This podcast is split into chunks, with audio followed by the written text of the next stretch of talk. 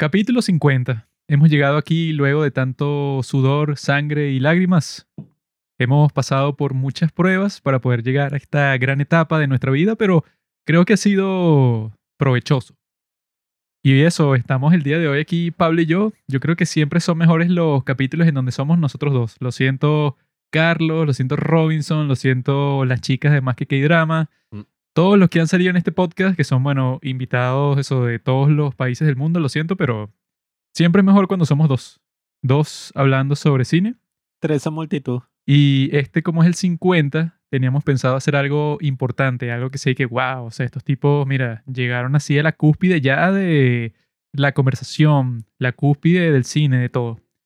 Y por eso es que lo que tenemos el día de hoy es Adam Sandler, The Sandman, así es que le dicen, uno de los comediantes más dotados de su generación. Un tipo genial, un tipo divertido, generoso, inteligente y que ha sido responsable por tantas películas buenas que el día de hoy tenemos algo así como el yin y el yang. Saben que el yin y el yang, ¿no? El signito, el simbolito ese chino, ¿no? Que es como que blanco-negro combinado. Entonces, blanco y negro, ¿no? Así es la vida. La luz y la oscuridad. Pero dentro del blanco también hay negro y dentro del negro también hay blanco. Entonces, por eso es que nosotros vamos a hablar el día de hoy de la película Click, Perdiendo el Control, que es una gran obra maestra del cine, me parece genialoide. Una, o sea, 10 de 10, pues, sí o sí. Y de Jackie Jill, que bueno, dicen que es su peor película de todas, pues, o sea, que si en un montón de listas yo me puse a buscar ciertas cosas por ahí y todos decían y que no, Ja- Jackie Jill es que sí la peor comedia de la historia de la humanidad. Y no estoy de acuerdo con eso, no estoy de acuerdo que sea la peor de la historia, pero eso pues como la percepción pública, sí es que este tipo, bueno, en su mayoría hace pura mierda, puras comedias así de mierda, bueno, entonces el día de hoy y en el futuro también. Esta es solo la primera parte de este viaje que vamos a hacer por Sandler. O sea, que no va a ser seguido, sino que, bueno, Mm. comenzamos con esta y luego, no sé, unos meses después quizá volvemos a revisitar este gran hombre. En el capítulo 100, en el capítulo 150. Ah, bueno, puede ser. En el capítulo 200. Esto es una cosa hecha por el destino, Puede ser. por la Para el astrología. 100, bueno, eso pues vamos también con el yin y el yang. Pues click es la luz, la oscuridad es Jackie Jill. Entonces ya saben qué es lo que viene. Ahí tienen en los códigos del capítulo, bueno, tienen ahí La descripción. En la descripción tienen todo lo que nosotros conversamos en este capítulo y pueden ir saltando si quieren o pueden escucharlo completo. A mí me parece mejor que lo escuchen completo, obviamente, ¿no? Debo dar un epitafio. ¿Qué? ¿Cómo se dice? Un forward. ¿Cómo se dice eso? Prólogo. Él no sabe, no joda. Debo darles Se sabe todas las palabras en inglés y en español, no joda. un epitafio sobre este capítulo. Y sobre Adam ¿Qué Sandler. epitafio gay? Prólogo. epitafio. Ay, coño. Ay. un prólogo. Epitafio es lo que le ponen a la gente cuando se muere. ¿no? Yo sé, yo sé. estoy- No, no sabes, eres idiota. Bueno, sí es una especie de No solo epitafio. te equivocas, sino que eres Mm. torpe. Oye, espera un minuto. Y eres feo igual que tu madre.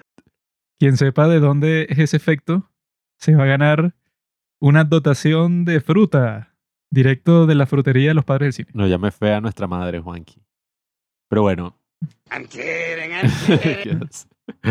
Adam Sandler, ¿verdad? Antes era considerado, más allá de un meme, más allá de todo, era como que, no, si tú estás empezando a ver películas, ¿no? Películas buenas en tu vida y empezaste a ver Fight Club, Pulp Fiction, todo eso, Adam Sandler es el enemigo. Tú le preguntabas a alguien cuál era su película favorita y te decía, son como niños y era como que no. Así que bueno, este Wow, tipo es un, gran estúpido. O sea, si eso es lo, Sí. lo que piensa sobre el cine. Eso me pasaba a mí de niño, ¿no? Como cuando tenía 11, 12, por ahí. Que era y que, ¿cuál es tu película favorita? Y que, son como niños, eh, me gustó Sohan, me gustó no sé qué va. Y era y que, hijo de puta, no sabes nada de cine. Entonces, bueno, Adam Sandler representaba eso, ¿no? En general, ah, para toda la sociedad, para toda la cultura mundial, incluso en África, incluso en todos los recóndidos Bueno, es que lugares eso, tú este le mundo. muestras una foto de Sandler a cualquier persona, eso, un- una tribu de África, vas para China, vas para la India, vas para cualquier parte y todos están en, ah, mira, Sandler. O sea, un tipo que trasciende fronteras. el tipo antes era visto así, pues, como que de una manera muy reducida. Este es el tipo que hace películas malas, decían los cinéfilos mamadores. Yo nunca lo vi así. Este es el gran comediante, ¿no? El, el gran comediante de nuestra generación, decía el público en general. ¿Qué ocurrió? Que ahora Sandler ha trascendido todas esas cosas y se ha vuelto una especie de leyenda viviente. No, como- Sandler está en la misma categoría que Cage. Nicolas Ajá, Cage. bueno, eso es justamente lo que iba a decir. Y que entró en la misma categoría como eh, se ha vuelto una leyenda viviente Nicolas Cage. Que Que ya, bueno, que bueno, ajá. ya los dos han demostrado como mil veces y que bueno, él no actúa en una película así muy buena que lo pueden nominar para el Oscar por lo que haga porque no quiere, pues. O sea, si él quisiera, bueno, solo acepta papeles así como el de Uncle James o en el caso de Nicolas Cage, bueno, eso, él termina aceptando todos los papeles del mundo y tiene que si todas las interpretaciones ridículas de la historia, pero sale Mandy y entonces todos ya, "Ah, pero este tipo en realidad eso sí actúa buenísimo, pero quiere actuar en todo. Y en, y en el caso de Sander, bueno, sí, para Jackie Jill le pagaron a Adam Sandler 20 millones de dólares y bueno, eso pues eh, um, dicen que cualquier película que él hace de ese estilo, así que tipo son como niños, es que si la filmación más relajada del mundo, todos ahí que si eso, pasándola bien como si fuera una vacación. Es O que sí, irse con sus amigos y con su familia de viaje y bueno, grabar Sí, una de las bueno, o sea, los tipos actúan, pero no es y que no, mire, estamos aquí en Hollywood, entonces la filmación empieza a tal hora y esta es la lista de las escenas, o sea, no es nada formal, sino que es que, bueno, ya todos están ahí y tiene eso, tanto Sander como sus amigos comediantes, todos tienen así como que un encanto, pues, o sea, que hacen que todo el mundo quiera ver la película porque los tipos ya son súper famosos y eso, así sea una basura que si son como niños o son como niños dos, de todas maneras esas películas a nivel mundial ganan que si, bueno, 400 millones de dólares y que Yo lo único que quería decir, ¿no? Sobre este personaje antes de hablar de nuestras vidas y después más adelante hablar del tema, es que la historia se repite primero como... ¿Cómo es? La historia ocurre primero como tragedia, después se repite como comedia. ¿Cómo es el, el dicho? como farsa. Si no sabes el dicho, ¿para qué lo dices, genio? Dilo, dilo, dilo. Yo tampoco lo sé. no, Creo que es así, que la historia primero transcurre como tragedia, después como farsa y después como no sé qué cosa, pues, no sé. Bueno, en este caso... Pero lo dice Carlos Marx, ¿no? creo que es Marx. Y bueno, en el mismo caso que Nicolas Cage y no sé, bueno, quizás se me está escapando otro actor que sea así, pero ajá, esos actores, ¿no? Durante los 2000, que si, no sé, 2010 al 2015, al 2018, eran considerados como que, mira, la decadencia. Están actuando en películas malas. Bueno, podríamos decir a veces hasta Johnny Depp, por todo lo que ocurrió ahorita con el juicio. Johnny Depp. Johnny Depp. Pero, ajá, ya no, o sea, ya trascendieron esa cualidad de que es y que, no, sí, es que actúan en No, películas de Pablo, mierda. no trascendieron. La cultura evolucionó con ellos y la gente en internet se dio cuenta que tomarse tan en serio las cosas es de, de tonto. Que es que no puedes ver una película de Adam Sandler y disfrutarla porque el cine real... Ahí hubo un frenazo en la calle. Que no, porque el cine real, no, bueno, en realidad es de este tipo, pues, este director de Polonia. La gente, eso con el internet y con los memes y tal, fue que, mira, mi bro, si es gracioso, así sea súper estúpido como Jackie Jill, Jackie Jill de todas maneras es graciosa. O sea, en el sentido de que eso es tan basura y pasan cosas tan estúpidas y tan ridículas como que Al Pacino, bueno, es el tipo que tiene uno de los papeles protagónicos y el tipo quiere salir con la hermana de Jack, que bueno, que Adam Adam Sandler Sandler vestido de mujer. Que eso sea posible, o sea, yo no sé ni cómo hicieron para que Al Pacino estuviera de acuerdo con participar en ese papel tan estúpido, bueno, pero funcionó, ¿no? Y eso pues, y eso ya con tener a Al Pacino en tu película de mierda y a Johnny Depp y a un montón de otros actores que salen, que si Dana Carvey, sale Bruce Jenner, o sea, es una, es una cosa absurda, pero lo logró y la película es entretenida y es graciosa y es súper mega estúpida hasta más no poder, pues entonces, No, y, y pasa, perdón, pasa lo que se llama como teoría de exposición, podríamos traducirlo. Que es que, ajá, yo básicamente me crié con todas estas películas en la televisión y por alguna razón en particular, esta película ajá, es del 2011. Y por alguna razón, en HBO Family pasaban esta película como, no sé, 20 veces al mes. Entonces, cada vez que yo me enfermaba o que, no sé, estaba ahí viendo televisión como un niño, pasaban Jackie Jill y no había más nada que ver y era como que, bueno, Jackie Jill. bueno, Jackie Jill. ese eres tú que eres un niño tonto, en cambio yo vi Jackie Jill en el cine con una chica Bueno, ya, ya Eh, nos contarás esa, esa gran odisea que no, seguramente... no, fue una gran odisea, entonces lo puedo contar de una. Nah. Fuimos al cine cinco minutos ahí, eso.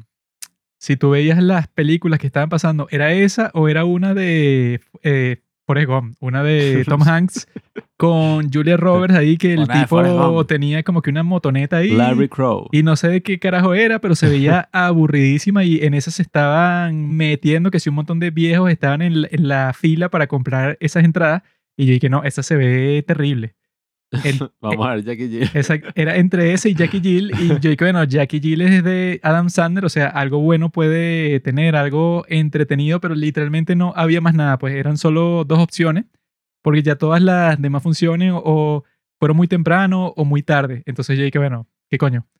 Y entramos a ver Jackie Jill y bueno, ver esa en el cine, o sea, es bastante Mm. cringe. O sea, fue bastante cringe para mí porque eso, esa tiene una escena al principio que es, bueno, dura como 10 minutos y los tipos están cenando y es mal chiste tras mal chiste, o sea, pero no mal chiste que, oh amigo, no sé, no sabes de comedia, sino es mal chiste así, pero una vaina que no tiene ni el más mínimo sentido y hacen el mismo chiste como tres veces. ¿Y qué es esta mierda? Pero eso, pues yo pasé el tiempo ahí y eso Pegó, pegó.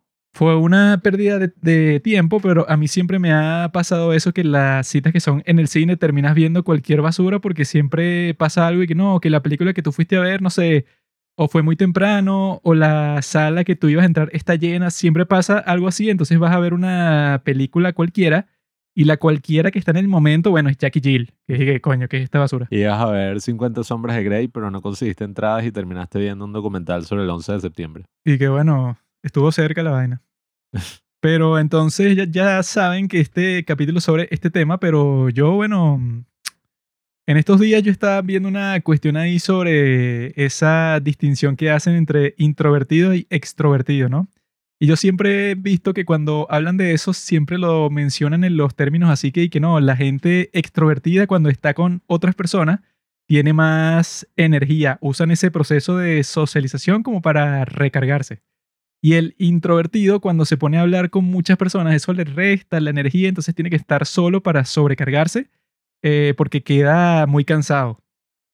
Y yo eso, pues, o sea, me salió un video sobre eso en YouTube en estos días y yo lo vi. Y eso, cada vez que lo escucho, que se hablen esos, en esos términos, no lo entiendo. Porque yo estaba ahí que, o sea, en mi caso, yo cuando hablo con un montón de gente o cuando no hablo con nadie, no es que, ay, me cansé o no, necesito estar un tiempo solo para recargar mis, ba- mis baterías. O sea, yo nunca pienso eso, pero siempre lo veo en esos términos, pues, o sea, y tampoco veo así que, que no, hablé con un montón de gente y me recargué, pues ahora me siento con mucha más energía para compartir con las personas, o sea, no. Eres un introvertido. No entiendo eso, pues, de que, o sea, cuando le meten el tema ese de la energía, o sea, porque yo lo que me parece más, no sé, simple, pues, o sea, que es que, mira, al extrovertido le gusta pasar más tiempo, eso, pues, con la gente y tal, y el introvertido prefiere pasar más tiempo solo, ¿no?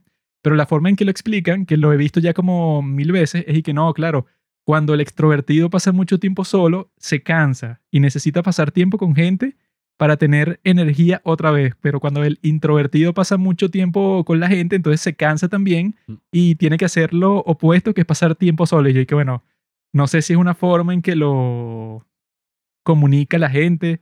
No sé si tú eso sientes que la energía, pues, o sea, que tú te cansas cuando hablas con la gente o, o que no te cansas, pues, o sea, que te recarga. O sea, siempre lo escucho en esos términos, pero yo estoy que, ay, eso no tiene nada que ver con cómo yo veo las cosas. Sí, pues, yo, yo también lo he escuchado así y yo lo solía extrapolar, ¿no?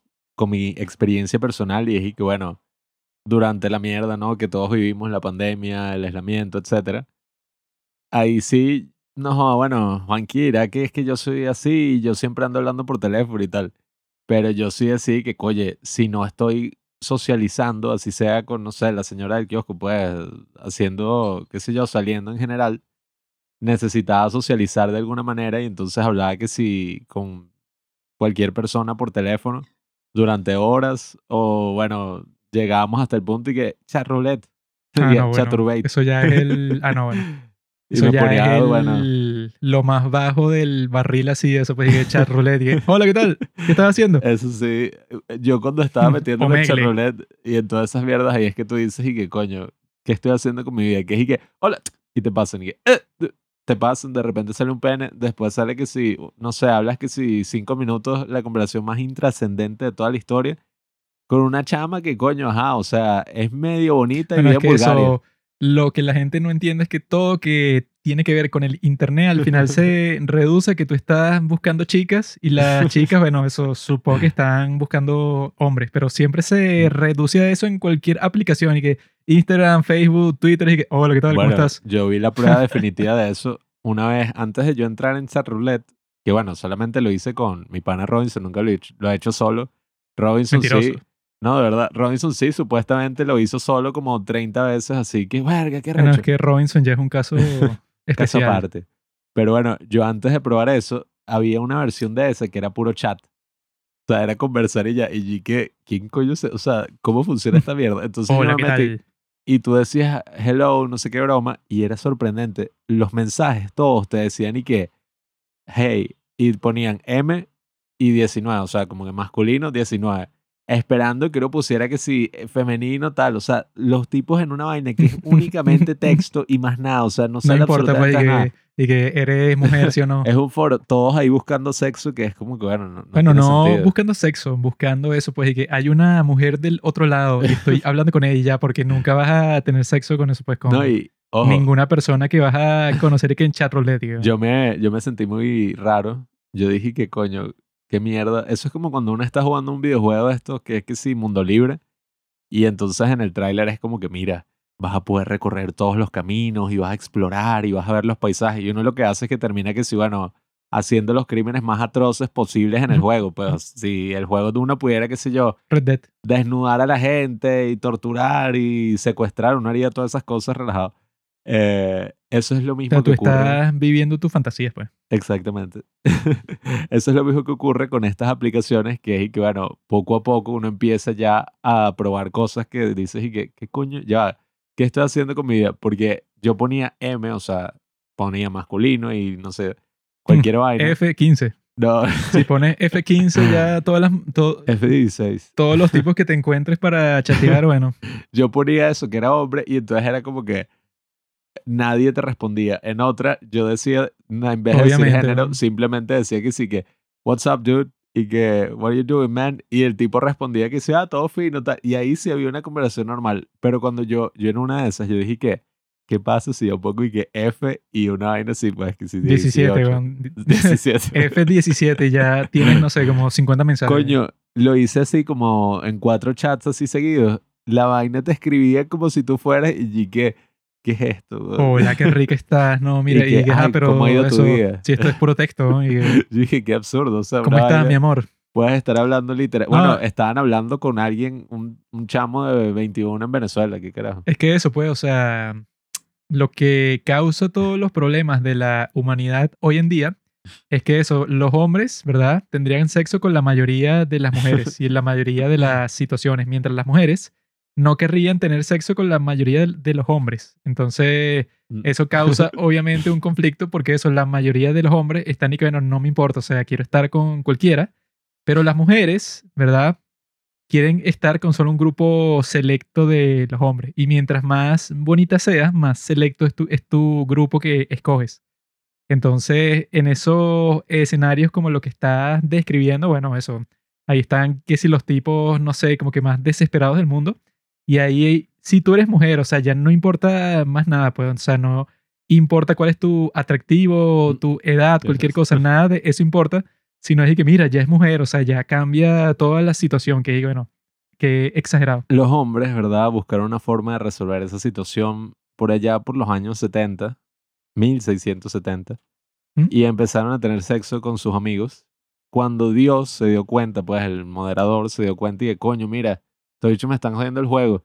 Por allá eso, no están siguiendo ninguna de las directivas, están haciendo lo que les da la gana, están teniendo sexo como locos, tácata. SIDA. Cerró el foro, Creó el SIDA y bueno, cerró el foro y puso el virus para que los que no siguieran las reglas del foro, bueno, murieran una muerte dolorosa. Pero bueno, los introvertidos. No, los eso- introvertidos y extrovertidos. ¿Tú eres extrovertido o introvertido? Una vez una psicóloga me dijo que yo era extrovertido y yo me Te considero estoy extrovertido. preguntando a ti, hijo de puta. Yo me considero extrovertido, pero. No, ya listo, eso es No, no. todo lo que necesito. Ya va, ya va. Pero tú no sabes lo que yo voy a decir después, así que cálmate. Mm. Yo pienso que esa categoría es estúpida, ¿ves? Bueno, Te es que, no, eso es ya, lo que- entonces no es lo hables. Solo responde la pregunta. No tienes que decirnos más nada.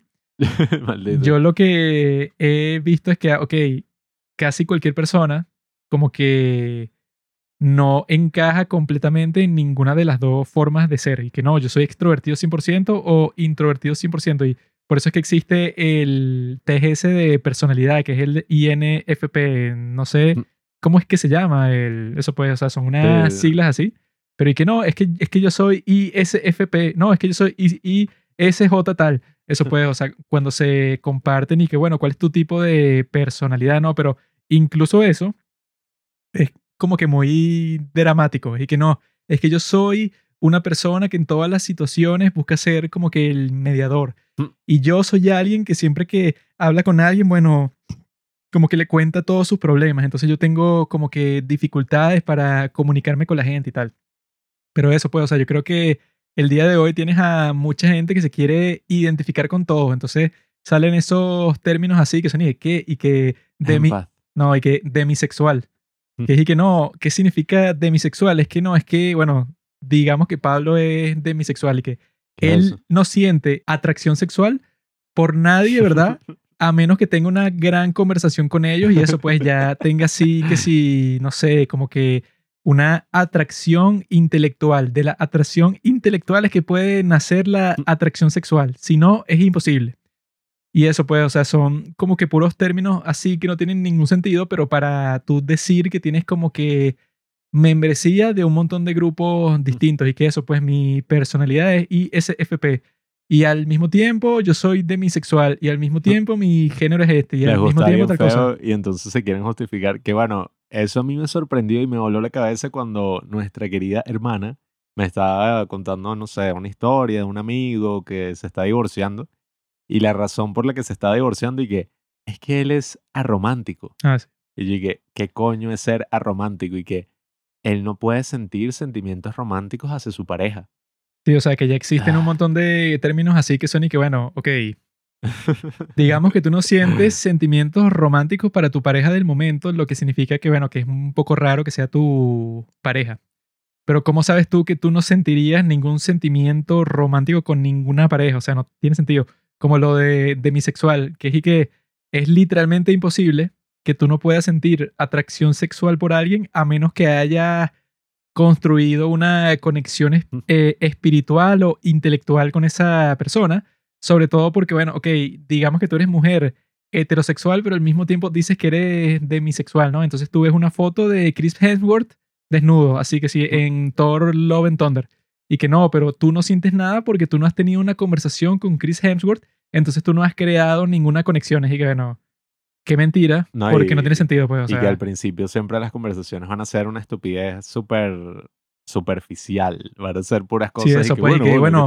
¿Qué tipo de conversación tienes tú en una primera cita? Mm. Ninguna. Y que no, bueno, sí, yo estudié en este sitio y bueno, me gusta, no sé, ver series de, este- de este tipo y vi esta recientemente y tal. No, y que no, bueno, intelectualmente yo pienso que claro, que la filosofía de mi vida y que bueno, eso ya es, no sé, que si tercera cita, cuarta cita, pero es muy raro que es y que digas eso, ¿no? Pero se considera que si tú eres demisexual, eres parte de la comunidad LGBTIQ. Eso lo vi. Nah. Eso- sí, sí, sí. Lo vi porque la hija de un político en los Estados Unidos eh, fue como que una, o sea, no una controversia, pero fue algo que la gente le estaba prestando atención por un tiempo, que fue que la hija de un político de Estados Unidos, que no me acuerdo quién era, pero fue que no, ella salió del closet diciendo que era demisexual y eso pues, o sea, se consideraba parte de la comunidad LGBTIQ y fue así, eso pues fue como que un hito, pues, o sea, fue que mira, pasó esto y ya cambió mi vida. Todas esas cosas de identificarse con esto, lo otro, ya lo hemos comentado acá. Pero precisamente me parecía interesante eso que habías dicho de los extrovertidos e introvertidos. Porque, ajá, es lo que digo. yo podría considerarme un extrovertido, ¿no?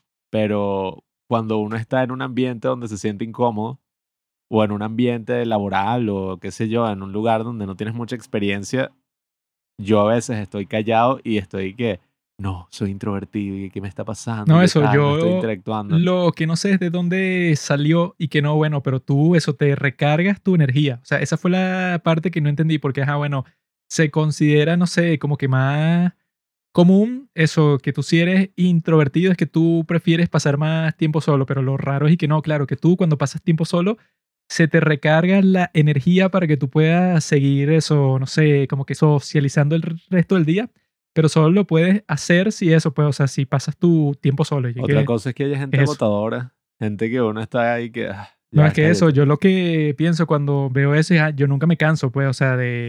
Y que no, estoy tan cansado de hablar con gente todo el día y que no, yo me canso, no sé, si pasé todo el día jugando fútbol, pues.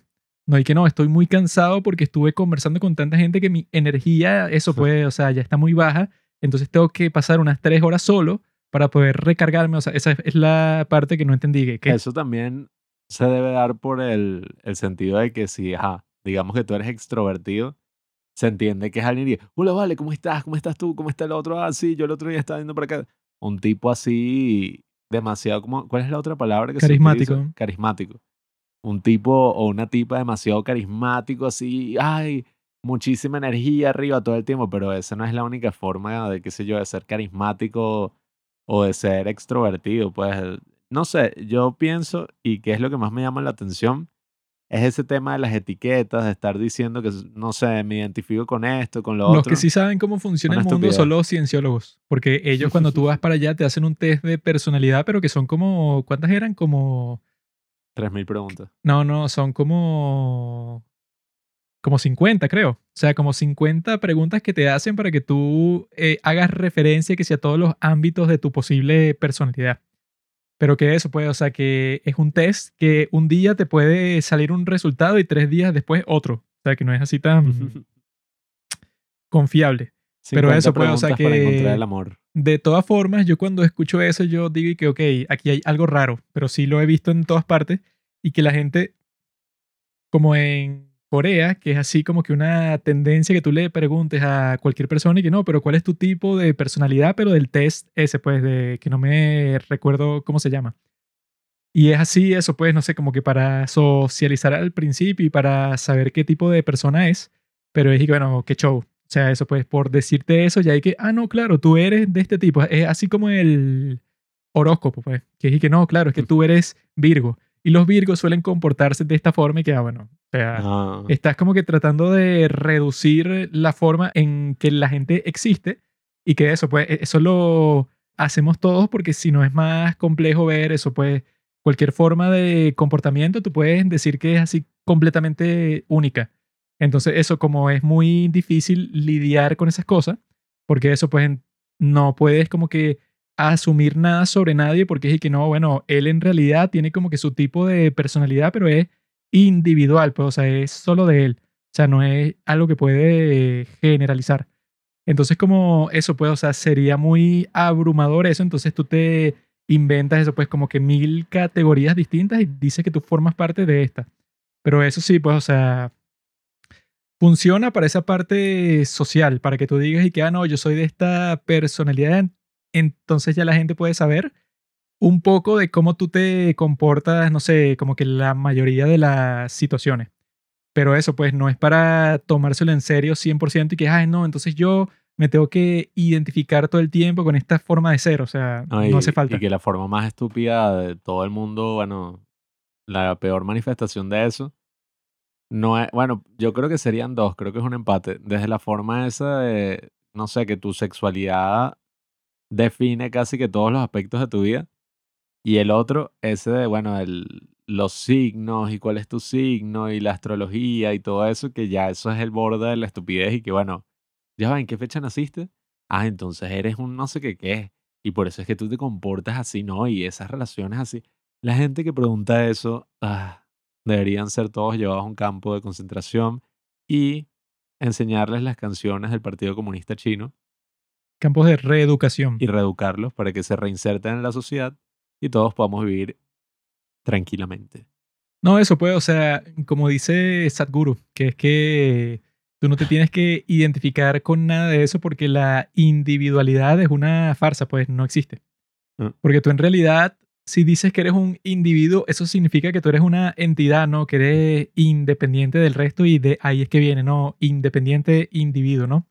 Pero en realidad tú no eres independiente de nada porque si tú dejas de respirar por, no sé, por dos minutos, estás muerto, ¿no? ¿Por qué eso? Porque tú constantemente estás interactuando con los árboles, con eso, tú nece- necesitas comida para sobrevivir. No es que no, yo solo puedo ser autosuficiente. No, bueno, en ningún sentido. Por ahora. Por ahora. Entonces eso que yo di que no, yo soy un individuo y esta es mi personalidad y estas son las cosas que me gustan y que no me gustan. Y entonces a mí eso, tengo estos hobbies y eso, tengo, no sé, como que todos estos términos y que demisexual y todas estas cosas que me hacen único a mí. Que es y que, bueno, eso yo creo que funciona y que sí es útil cuando estás conversando con alguien. Que es y que, ah, mira, si tú le dices toda esa serie de cosas, entonces ya la persona sabe, ah, mira, este tipo como que se va a comportar así en la, en la mayoría de situaciones. Si tú ya sabes eso, bueno, tiene eso, pues, como que alguna utilidad. Pero cuando tú estás y que no, eso sí, te lo tomas en serio. Y que no, es que yo soy un ISFP y Mm. soy introvertido y soy demisexual y soy tal y tal y tal. Bueno, ahí ya te confundes completamente porque Mm. entonces vas a estar filtrando todas las cosas que hace como por mil prejuicios distintos que no existen. Pues e- eso de que eres demisexual, ¿verdad? Cuando tú escuchas eso, eso sobre todo solo lo puede decir una mujer, ¿no? Porque eso, pues, sí es verdad lo que se dijo ya hace unos minutos, pues, o sea, que casi la mayoría de los hombres está dispuesto a tener sexo con la gran mayoría de las mujeres.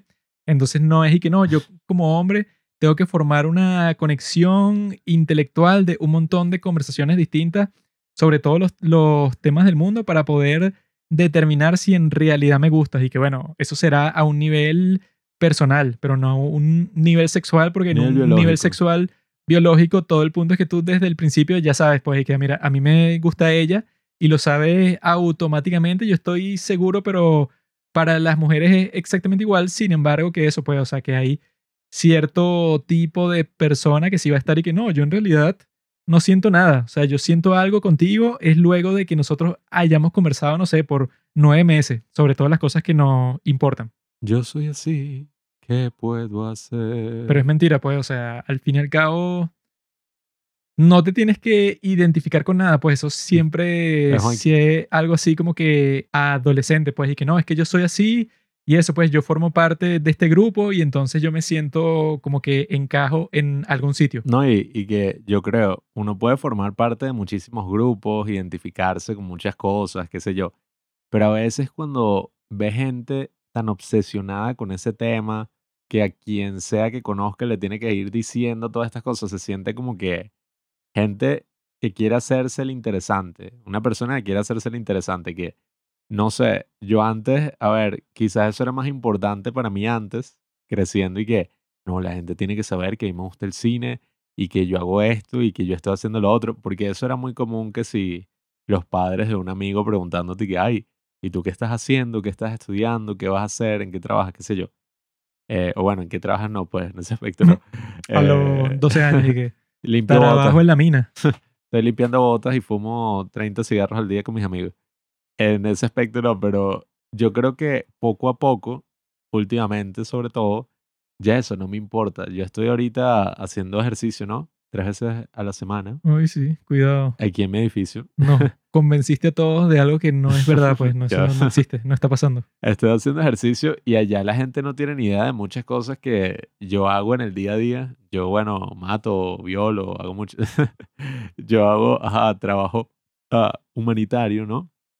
Y cuestiones de defensa de derechos humanos y todo eso, pero no es que yo estoy por ahí que... Sí, claro, es que yo acabo de hacer un documental sobre los derechos humanos de unas mujeres, unos niños, ¿qué tal? Yo sea- violo los derechos humanos y este tonto los defiende. Y Claro. ¿qué, qué estás haciendo? ¿De qué el sirve eso? y el yang. Es el tema del episodio. Pero eso, uno no tiene que estar como totalmente ya. Llega un punto en que ya es aburrido estar y que, bueno, sí, es que yo hice esto y además estoy haciendo un podcast y no, y estoy estudiando. No soy un perdedor. te juro que no soy un perdedor, estoy haciendo, ya llega un punto que es y que, bueno, sea mierda lo que, o sea, lo que tú pienses, si yo estoy haciendo algo que no, no sé. Ya eso, bueno, cada quien que se presente como quiera y que no se esté identificando con tantas mariqueras, bueno, dígame eso de, ah, romántico. Mm. Coño de su madre. No sé, yo he visto todo esto en la vida real y en la vida virtual. Científico social. En cosas así también como Tinder. Que eso, que la gente en su biografía es que yo soy demisexual y soy INFP y me gusta tal y tal y tal. Pero es como que algo exagerado, pues. O sea, que es que no, que tú te quieres definir, pero en todos los aspectos posibles del mundo. Que es que a mí me gustan las películas de este estilo y las series de este estilo y los hombres así y tal y tal y tal. O sea, que es como que, ok, debe ser algo corto y después conversando, bueno, sabremos qué es lo que pasa, pero definirte es limitarte. Eso es lo que diría Sadhguru. Es que, bueno, tu personalidad y lo que te gusta y lo que no te gusta, si tú tienes eso muy definido, así 100%, te pones todo tipo de límites porque tú en realidad no estás consciente de tantas cosas en tu vida. O sea, si tú dices que solo te gustan las películas de este estilo, ah, bueno, sí, que, o sea, ¿cuántas películas has visto tú? Pues has visto 3.000 películas para que tú sepas exactamente que a ti te gustan estas y no te gustan para nada este otro tipo. Pues no sé, que si yo he visto a un montón de gente que dice que no le gusta el terror, pero que lo dice como que categóricamente, así que yo no quiero que ver nada que tenga que ver con eso, pues o sea, cero. No quiero ver ninguna película así. Y digo, bueno, o sea, que sabes tú si ves una que, ok, que es de terror, pero no es tan terrorífica y que, y que sí te gusta, pues, o sea, pasa eso y pasa con todo, pues, con la comida, con la gente y que yo no quiero saber nada de alguien, no sé, que sea fanático del Real Madrid. Y bueno, ok, o sea, No, está como que exagerando. A mí no me gusta en lo absoluto el pene. Exacto, Debe no ser sabe hasta que lo terrible. pruebe.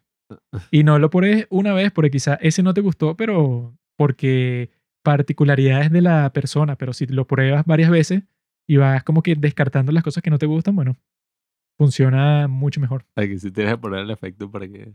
Este. I'm kidding, I'm kidding. Pero no estoy bromeando. O no. Pero sí, yo... Pero eso, pues, o sea, nosotros el día de hoy tenemos la gran película Click, que Me da es, risa ah, el salto así de... Perdón. de reírte de todo. Creo que lo mejor es comenzar por Click porque esa sí es la película que nos parece que es una gran obra maestra de todos los tiempos y que va contra la gente así que es pretenciosa, contra la gente que se pone con un drama con cualquier película así que no, esto es verdaderamente arte, esto es una película que en realidad es sobre la condición humana, sobre la naturaleza humana, eso pues no sé, una reflexión sobre la vida. Que eso pues, esta de Click siempre que la buscas, sea en cualquier parte o en YouTube o en lo que sea, siempre ves unos comentarios, ¿verdad? Que la gente dice que, mira, esta película me hizo llorar, me hizo pensar sobre la vida, me hizo reflexionar sobre la relación que yo tengo con mi familia, con todo. O sea, es así como que una experiencia que para mucha gente es y que, wow, esto fue como que me cambió la vida, ¿no? Y eso, pues, para mí también fue así, que yo la vi, no sé, que sí, bueno, esta es del 2006. 2006. O sea, que eso hace qué? Hace 16 años, ¿qué? Estamos en el 2022, 2006, ¿cuánto es? 16. 14, sí, 16 años. Y que bueno, si son 16 años, entonces yo tenía 9 años cuando salió, pero yo la vi un montón de veces porque eso cuando salió estaba en el cine y estaba en DVD y estaba eso pues en la televisión después, o Yo- sea, yo, sí me acuerdo de cuando salió, mi papá veía el tráiler que lo pasaban en la televisión y que chabacano. Porque mostraba a Ann Sandler y que tirándose peos en la cara de David Hasselhoff. No, eso pues, o sea, está de- desde que salió así fue ahí que bueno, o sea, todos mis amigos la vieron, todo el mundo la vio así que no, y que la nueva película del tipo que, que controla el mundo con el control y que mierda, qué fino. Y esa, bueno, yo la vi como 10.000 veces y la volvimos a ver otra vez para este capítulo. Como por vez, bueno, número 39. Uno siempre que la ve es y que bueno, claro, o sea, es como dice Roger Ebert, que eso puede, o sea, que las películas cambian, pero en realidad el que cambia eres tú que las ves desde una perspectiva distinta cuando la vuelves a ver, no sé, que si tres años después, cuatro años después y tal, ¿no? Y esta, bueno, como eso, como hace llorar a tanta gente y eso tú te puedes preguntar por qué. O sea, es- siempre es así como que eso tiene como que un efecto emocional bastante fuerte en un montón de gente. Entonces, si eso pasa, bueno, significa que los tipos hicieron algo bien. Y que nosotros decimos eso, pues, o sea, que esta es de Adam Sandler, o sea, que no la dirigió ni la escribió él. Pero de todas formas, el tipo tuvo que haber estado involucrado en el proceso en todo porque el tipo es productor y que eso, en las películas de él siempre actúa la misma gente. Y tiene, tiene como que ese estilo que, si bien no es y que Sandler como autor de cine, director, de alguna forma sí pareciera que él la dirigiera porque tú ves otras películas de Adam Sandler y tienen los mismos chistes medio estúpidos. Tienen los mismos chistes de peo, de sexo, de todo. O sea, esos siempre siguen el mismo tono. Y él siempre hace como que el mismo personaje además. Pero eso es gente distinta los que lo hacen, pues, y que no, el cinematógrafo es distinto. Bueno, no importa porque en realidad siempre es casi lo mismo para el caso de estos tipos. Pero esta yo creo que es una gran película, así, eso, de la historia del cine, porque los tipos siempre, desde el principio, te estructuran una historia así, eso, clásica, pues, así que de lo que más se parece de las historias clásicas de la, de la historia del mundo, es bueno, la del cuento de Navidad de Charles Dickens, pues, o sea, que es el tipo que le muestran su pasado, su presente y su futuro, entonces el tipo queda todo perturbado porque se da cuenta que él como persona, bueno, ha sido como que un desgraciado con todas las personas que ha interactuado, pues, con su familia, con sus amigos, con su esposa. Él cuando ve todo como tercera persona se da cuenta que, bueno, que ha fallado profundamente. Y que en esta, bueno, eso pues, o sea, cambian un poco esa historia clásica, pero al, fin y al cabo, pues, o sea, la parte fundamental sigue siendo la misma. Y que el tipo, eso, cuando comienza todo, ajá, lo que uno se da cuenta el día de hoy es que el tipo tiene una tremenda vida, pues. O sea, eso yo cuando la vi hace 16 años, yo no pensaba en eso, pues, y que no, este tipo qué vida tan buena tiene. Sino que tú al principio cuando la ves, no sé, que si por primera vez hace tanto tiempo, tú sí piensas y que no, este tipo, claro, él sí está como que justificado en las cosas que hace porque está muy frustrado, pues e- él trata de hacer un montón de cosas y no le funcionan, está frustrado con el trabajo, con su familia, con sus padres, con todo el mundo. ¿Por qué eso? Pues, o sea, porque uno al principio cuando la ve como niño es y que, ah, no, sí, este personaje está sufriendo mucho. Tú te puedes dejar llevar por lo que él está expresando, porque él, bueno, está frustrado con todo. Siempre es y que no, bueno, eso con el control y con los hijos, no sé, que eso, que no le hacen caso, y con su esposa, que no sé cómo puede estar frustrado con una, una esposa como Kate Beckinsale. Tú te pareces a, a Morty. Tú podrías interpretar. ¿Te parece? ¿Cómo es que se llama ese actor? eh, Christopher Walken. ¿Tú te pareces? Tienes un poco el estilo de Christopher Walken. Está Kate Beckinsale, es que sí, la mujer perfecta. O sea, está buenísima, así que sí, 10 de 10. Pero este tipo sí que no, bueno, ok, tendré esa esposa, pero casi que no le presta atención ni nada, pues, o sea, es algo secundario en su vida. Y por alguna razón lo trata demasiado bien, como con demasiado amor a Adam Sandler. No, es que así es el tipo en todas sus películas con las mujeres que está. Es y que no, claro, ellas tienen la suerte de estar con él. Cuando el tipo eso, pues, que es un tipo todo feo. Pero es que no, todas tienen la suerte de estar con él porque él es perfecto. Y que bueno, tendrá un buen trabajo, pero nunca pasa tiempo con su familia y como te lo muestran, que el tipo eso, eh, cuando está con ellos, se la pasa en el teléfono y llega tarde a todo. O sea, eso pues es un tipo que es así el clásico que de las películas así de los eh, Estados Unidos que te ponen y que no, este tipo, el padre de familia que está insatisfecho con su vida porque él pensaba que iba a ser, no sé, una superestrella de- del mundo o que iba a ser famoso o que su vida iba a ser mucho más fácil. Sí, pero- sí, otra vez. Sí, o sea, que, que no, yo pensaba, las expectativas que yo tenía eran, eran de esta forma, pero en realidad, bueno, terminé siendo un tipo como que más normal. Pero eso, pues, o sea, esta vez cuando la ves ya de- desde una perspectiva más madura, es y que, bueno, este tipo en realidad tiene una vida buenísima. Sea, este tipo tiene un buen trabajo, eso pues que a pesar de que no sea socio, que lo ponen así que no, que se va a volver socio en cualquier momento, pero no lo hace porque el jefe, David Hasselhoff, que bueno, que es tremendo actor, no lo hace, pues, o sea, el tipo sale la película de Bob Esponja, pues, o sea, el tipo es una tremenda estrella, David Hasselhoff, y que eso es el jefe de este tipo, Eh, pero eso, pues, o sea, que lo engaña constantemente y entonces dice que no, sí, que tú vas a ser socio cuando hagas tal cosa, pero cuando él lo hace, no lo hace socio y ya. Pero eso, pues, o sea, si tú ves a este tipo, es que, bueno, su vida es bastante buena. O sea, el tipo tiene una buena casa, tremenda esposa que tiene, dos hijos, eso, pues, o sea, que lo respetan a él y que lo tratan bien y eso, pues, o sea, lo tiene una relación como que bastante respetuosa y, que con sus propios padres, ¿verdad? O sea, que lo visitan y tal, o sea, tiene algo que mucha gente estaría buscando, pues, o sea, un buen trabajo, buena casa, tiempo libre y tal, pero el tipo eso se obsesiona con, eh, completamente con su ego, o sea, él está así de que no, bueno, yo tengo que tener un rango específico en el trabajo y si no lo tengo, bueno, yo estoy dispuesto a sacrificar todas las cosas en toda mi vida para hacer eso realidad. Y eso es lo que el tipo, bueno, hace que su vida se vaya para la mierda completamente.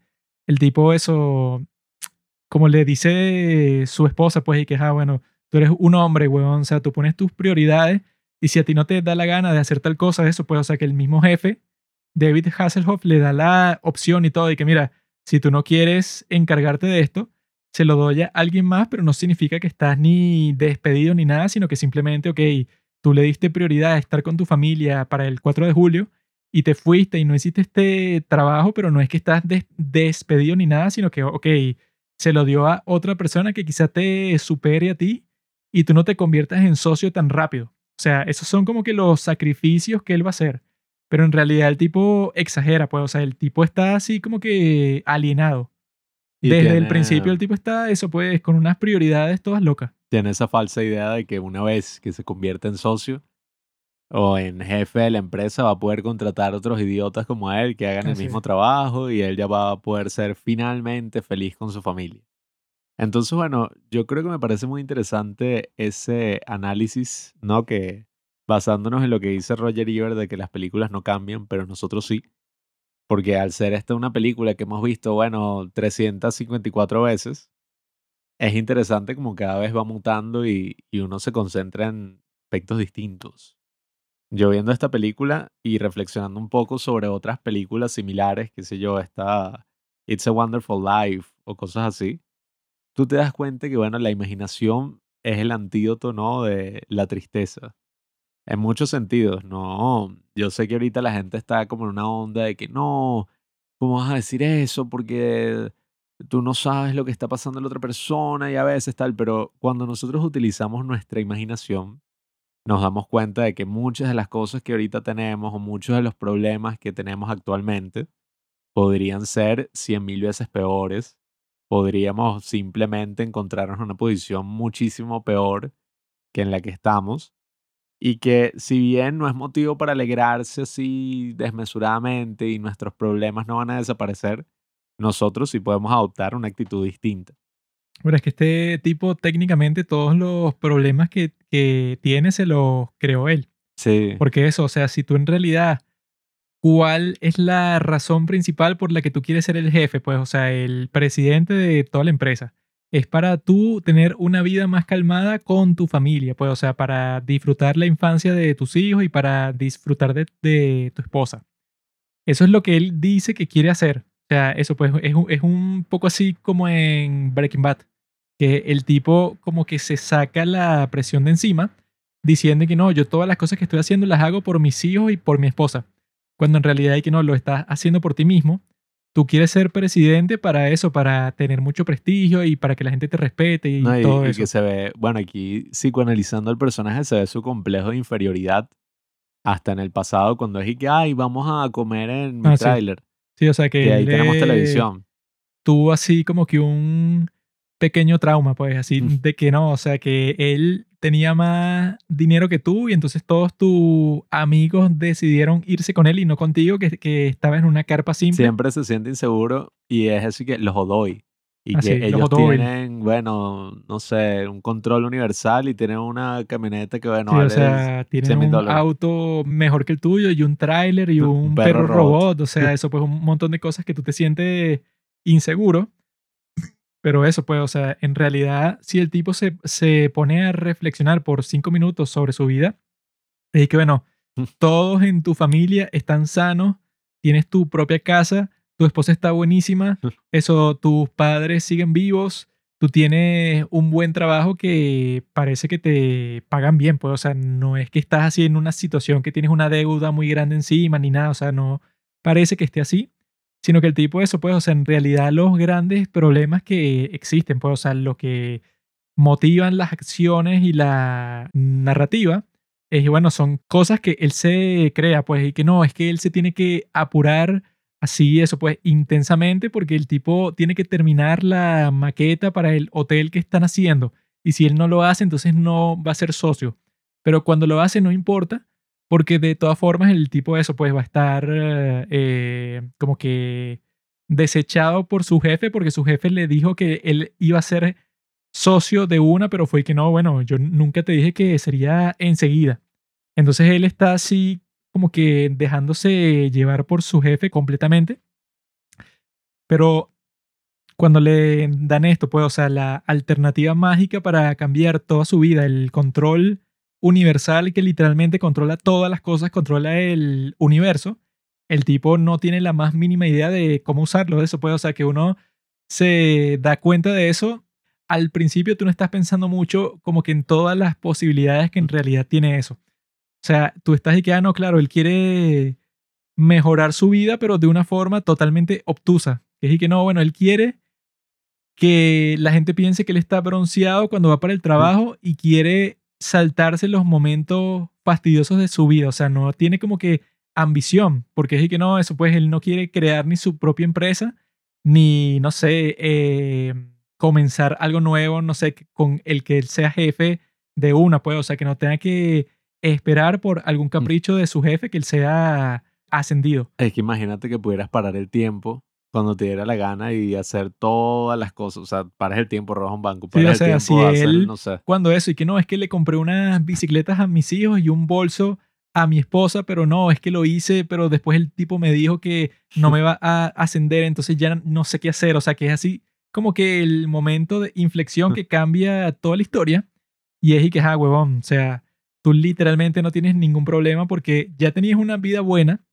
Este tipo Morty te da un control en donde controlas todo y tú estás y que no, bueno, entonces voy a ponerle pausa a la conversación que estoy teniendo con mi jefe para echarme un montón de peos en su cara y eso y darle unas cachetadas para que el tipo eso pues, o sea, sienta el dolor que me está causando a mí.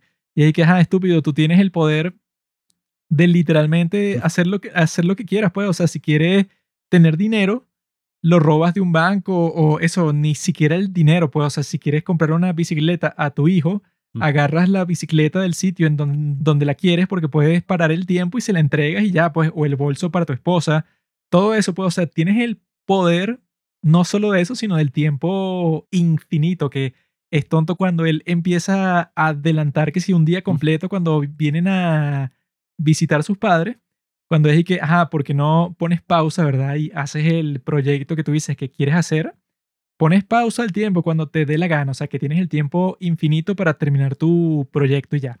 Entonces, si tienes esa posibilidad, todos los otros problemas que está mostrando es que, bueno, es estúpido, pues, porque es que los estás creando tú. Eso, si tú no quieres pasar tiempo con tu familia, en primer lugar, pero él dice que su objetivo principal es hacer todo este trabajo para pasar más tiempo con su familia, cuando si él quiere pasar más tiempo con su familia, lo puede hacer hoy. O sea, él puede decir y que, ah, bueno, entonces le doy menos prioridad al trabajo y voy para el campamento con mi familia sin problema, pero él y que no, bueno, para yo hacer eso, tienen que pasar como 10 años para que yo sea el jefe supremo y luego de todo eso es que voy a poder disfrutar de todo cuando dije que, bueno, qué forma tan tonta de pensar. Esa es la que a mí me parece la clave de la cuestión, que si bien nosotros no tenemos un control universal con su pantallita y que todavía no ha salido al mercado y por eso Morty nos regala, el ángel de la muerte, nosotros tenemos el control. Por más que sean las situaciones que nos limiten, nosotros tenemos cierto control sobre qué hacemos, qué hacemos con nuestro tiempo, qué vamos a decidir. Y ese es el tema que a mí más me preocupó y, más me interesó esta vez viendo la película mis 21 años. Y no fue tanto el tema del control, que era lo que más me emocionaba antes, y ay, si yo tuviera un control así, sino que era un muy buen recurso porque tú te das cuenta que aquí eso era justamente lo que iba a pasar con su vida, tuviera o no tuviera el control. Así él nunca hubiera tenido el control y no hubiera adelantado el tiempo, eso es lo que hubiera pasado. Si hubiera seguido comiendo sus, no sé, Twinkies ahí y sus papas fritas y todo eso y hubiera terminado así de gordo, hubiera terminado con una familia toda disuelta por su obsesión con el trabajo. Le hubieran pasado todas esas cosas, solo que él nunca se hubiera dado cuenta y nunca hubiera tenido la oportunidad de volver a vivir su vida. Entonces, claro, ese es un concepto que puede sonar como una película, qué sé yo, de Charlie Kaufman o una cosa así súper interesante, pero yo creo que esa es, bueno, esa eh, como especie de arma de doble filo, ¿no? Que tiene esta película. Algunos lo verán como algo malo, yo lo veo como algo bueno. Y es que dentro de todo su humor infantil y de todas sus estupideces, como el perro que se coge al pato de peluche y muchas otras estupideces así, ¿no? Que, que ocurren en la película, esta es una película que te agarra desprevenido. Yo no me imagino que nadie yendo a ver una película de Adam Sandler en el 2006 se hubiera imaginado y que, ah, bueno, voy a ver esta película y voy a aprovechar de reflexionar sobre mi vida y sobre todo lo que estoy haciendo con mi tiempo. Y eso es justamente lo que para mí logra esta película, que dentro de todo ese, no sé, contexto de una película de Adam Sandler con chistes estúpidos y balurdos y cosas así vulgares, de verdad te pone una historia y te pone una serie de circunstancias donde tú dices como, oye, ya va, pero esto es más profundo de lo que parece. Hay un momento justo en la película que nosotros dijimos y que, ah, mira, aquí es donde se prende la película, aquí es donde, no joda. Así que ahí fue en el minuto 54, que es que bueno, la película hasta el momento el tipo está usando el control de una forma bastante conservadora, que es que, ok. Le baja el volumen al perro. Pero eso, pues ya después de eso, cuando el tipo le da estos regalos a su familia y que no, por fin ya soy socio y eso, y yo me compré un habano para celebrar y tal. Cuando él hace todo eso, pero luego tiene que decirle a sus hijos así, bueno, que se lo dice su esposa, pero que le tiene que decir a sus hijos y que no, bueno, en realidad hay que devolver las bicicletas porque no tengo el dinero, porque yo pensé que me iban a ascender y, que me iban a dar un mayor sueldo y tal. Entonces él ahí es cuando llega como que el punto de inflexión de, toda la película en sí, en donde él dice que, ah, bueno, ok, eh, si tengo que esperar, no sé, si dos meses para que me asciendan, para terminar con la, para la cuenta de, de Watsuhit y tal, bueno, ok, estoy dispuesto a hacer ese sacrificio. Pero él está loco desde el principio porque como que no le importa nada, pues, o sea, todo lo que, lo que le importa es ascender en el trabajo cuando las cosas que él supuestamente le importan, o sea, lo, lo que él dice que le importa, en realidad no le importa y que lo demuestra con sus acciones, pues, o sea, no es complicado ver qué es lo que en realidad le importa, que lo que le importa, bueno, es el estatus que él tiene en su, en su trabajo en sí. Que la gente piense que, ah, no, mira eso, pues, o sea, que lo saludan con respeto cuando viene para el trabajo y tal, eso, pues, el tipo es así como que popular dentro de la gente de la oficina. Eso es lo que él como que en realidad le importa, pero él dice que, que, no, a mí lo que me importa es mi familia y pasar todo el tiempo aquí con ustedes. Entonces ahí es cuando él dice, bueno, adelanto toda la situación para estar, eso, para transportarme en el momento en donde yo por fin esté como socio y que bueno, resulta que pasó un año completo. Y el tipo eso como pasó un año completo en piloto automático, entonces, bueno, tiene problemas con su esposa y sus hijos ya crecieron hasta el punto de que ya no son como que unos niñitos, sino que ya son, eso pues están así que sin la adolescencia, pues. Pero eso, o sea, que el tipo ahí cuando ya comienza a dar esos cambios drásticos, esos grandes sacrificios en su vida, es el momento en que uno dice que, ah, bueno, ya este tipo se dejó consumir por el poder que le da el control y que lo usa eso de la forma más estúpida posible en todo el mundo. Pues, o sea, que eso es la parte que, eso, quizás ciertas personas puedan verlo así como si fuera algo ridículo. Y que no, que este tipo no usa el control de la forma en que alguien lo usaría de la manera, no sé, realista. Pero en realidad es que, ok, este tipo es un personaje que lo usa de esa forma porque él, bueno, es un tipo con muchas dificultades, pues, o sea, es un tipo con mucho errores en su carácter, pues, o sea, con una vida muy accidentada y él decide usarlos de esa forma porque no piensa muy bien sobre nada, pues, o sea, el tipo es, actúa eso, pues, como en automático con el control o sin el control, pues. Entonces él cuando tiene todo este poder, bueno, eso pues se pone a, a adelantar tener sexo con Kate Beckinsale. O sea, que, que bueno, no le quiso dar un masaje, No entonces tener lo sexo, adelanta. Aunque yo le daría, yo no tendría sexo, o sea, si a mí me dice, mira, quisieras darle un masaje ya, yo digo que sí, ¿qué coño? No, es que el tipo eso, pues, o sea, con todo es así, que no, bueno, pero qué fastidio que vengan mis padres para cenar y qué fastidio bañarme con agua fría. O sea, el tipo es una nena, pues, o sea, así que cualquier mínima dificultad que tiene con cualquier cosa en su vida, entonces el tipo y que no, la adelanto con el control. No, y, que a mí siempre me pareció estúpido eso cuando y que, no, ya está programado, así es que funciona, y que, qué clase de control de mierda, pero claro, ponte a ver, si el tipo estaba supuestamente en piloto automático durante dos años, cada vez que el tipo iba a tener una ducha fría o iba a tener sexo y le pedían hacer masaje o venían sus padres, él adelantaba con el control. O al menos eso es lo que implica la película. Entonces, a mí lo que me pareció muy interesante y la clave, pues lo que más me concentré, es ese tema de estar en, en ¿cómo se dice? En automático. Estar así, bueno, dejándose llevar por las circunstancias, sin cambiar el comportamiento de uno, sin preguntarse nada, simplemente como que, ah, que, ojo, esa es una cosa muy, muy común que uno siempre observa y capaz, bueno, te ha pasado a ti también, pero que es y que, ay, qué fastidio, tengo que hacer esto. Y que, ay, tengo que estudiar para el examen de no sé qué, qué, tengo que ir al trabajo y de no sé qué broma. Y uno dice como que, bueno, ah, ok. Uno siempre se está quejando, ¿no? En la vida, pero a veces también tú te preguntas y que, ok, en verdad tienes que hacer esto, porque al parecer eso es lo que tú quieres hacer. O sea, si tú estás estudiando una carrera que tú escogiste, más aún si es una carrera de humanidades, que no es como que, ay, claro, medicina. Yo la escogí por este motivo. Tú la escoges porque es como lo que quieres y es muy poco probable que vivas de eso bien. Entonces que tú te vayas a quejar como que, ay, tengo que hacer la tesis de arte, tengo que ver cuál es el tema, tengo que... Y tú dices como que ya va, ya va. Te estás quejando de algo que tú escogiste, tú fácilmente podrías cambiar eso. Y más allá, yo creo que eso de la imaginación es un tema importante, porque más allá de imaginarnos, qué sé yo, las cosas malas y que, ay, pero todo podría estar peor, también podemos imaginarnos muchísimas cosas más, como es en el caso de Click. Uno dice que, bueno, mira, si sigues por donde vas, te puede pasar todo esto, pero coño, hay una salida. O sea, tú fácilmente puedes decir, bueno, ya que coño, voy a tomar el control de mi vida, no literalmente con el controlcito ese, sino, bueno, o sea, metafóricamente, como es lo que ocurre al final, el tipo dice, mira, ¿sabes qué? Me dieron una segunda oportunidad de vivir. Estoy en un momento de mi vida, oye, único y preciado, que yo creo que es así con, bueno, todos los momentos de nuestras vidas.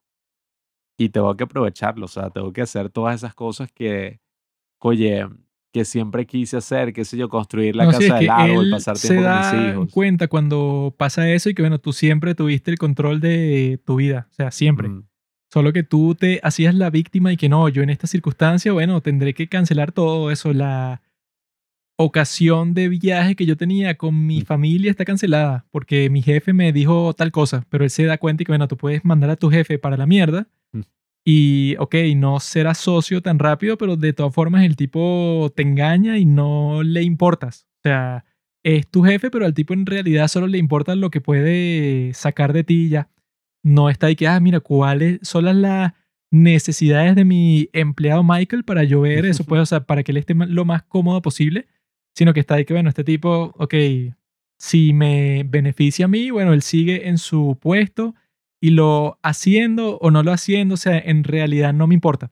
Cuando eso se supone que si estás con tu familia, bueno, son los que en realidad le importa, ¿no? Pero el tipo eso al principio sí se pinta a sí mismo como una víctima. O sea, él está así con todo lo, que le pasa y que no, bueno, tendré que cancelar esto y que no, es que me llamó mi jefe, yo estoy aquí, eso pues, con mi familia, pero no puedo disfrutar porque me llamaron y tal. O sea, cuando es que, ok, si tú estás en un sitio así, no sé, ponte que fin de semana, si tú no quieres, no atiendes la llamada y ya, pues, no hay que no, bueno, estoy obligado a sacrificar el tiempo de calidad que estoy pasando con esta gente y bueno, tú en realidad puedes hacer lo que tú quieras. Y más eso, cuando ya estás en una posición cómoda, porque eso, pues, digamos que el protagonista de la película esté así como que en una situación distinta en donde el tipo es pobre, pues, o sea, que está así, no, bueno, te jodiste, o sea, viven en un sitio terrible rentando. Y el tipo eso tiene un trabajo que no le paga casi nada. Y está así, bueno, si está obligado por las circunstancias porque se encuentra totalmente miserable. Pero no es el caso, pues en el, en el caso de él, tiene mucho control sobre su vida, pero el tipo actúa desde el principio como una víctima y que no, van a invitar a mis padres a cenar y que no, que, que fastidio soportar el truco con la moneda que está haciendo mi padre y que no, eso que ya lo ha hecho como 500 veces y todo el mundo sabe cómo lo hace, pero yo tengo que soportarlo. Cuando eso, pues, o sea, que si es fino que cuando la película sí pasa por esa transición por el minuto esos 54 que ya todo se va para la mierda, ahí es cuando el tipo comienza a valorar todas las cosas, porque ahí, pues, o sea, él ya hace la transición, ¿no? O sea, que si se vuelve súper ridículo cuando el tipo tiene un traje de gordo, o sea, que si se ve como un gordo gigante así y que le da unas patadas en las bolas al nuevo esposo de su ex esposa. Al hobby de ese, del Señor de los Anillos. Pero eso, el tipo está así como que en una situación y bueno, estabas en la mierda, pero de repente se adelantó todo para que tú fueras el jefe. Y cuando eras el jefe, bueno, seguiste con todos tus malos hábitos desde el, desde el principio y cuando te diste cuenta, eras un gordote gigante y tus hijos te odian y tu ex esposa te odia y no ves a tu familia, pues a tus padres nunca. O sea, eso, tu vida se fue a la mierda y todo fue tu culpa, pues. O sea, ahí sí se puede decir que todo fue su culpa desde que comenzó todo.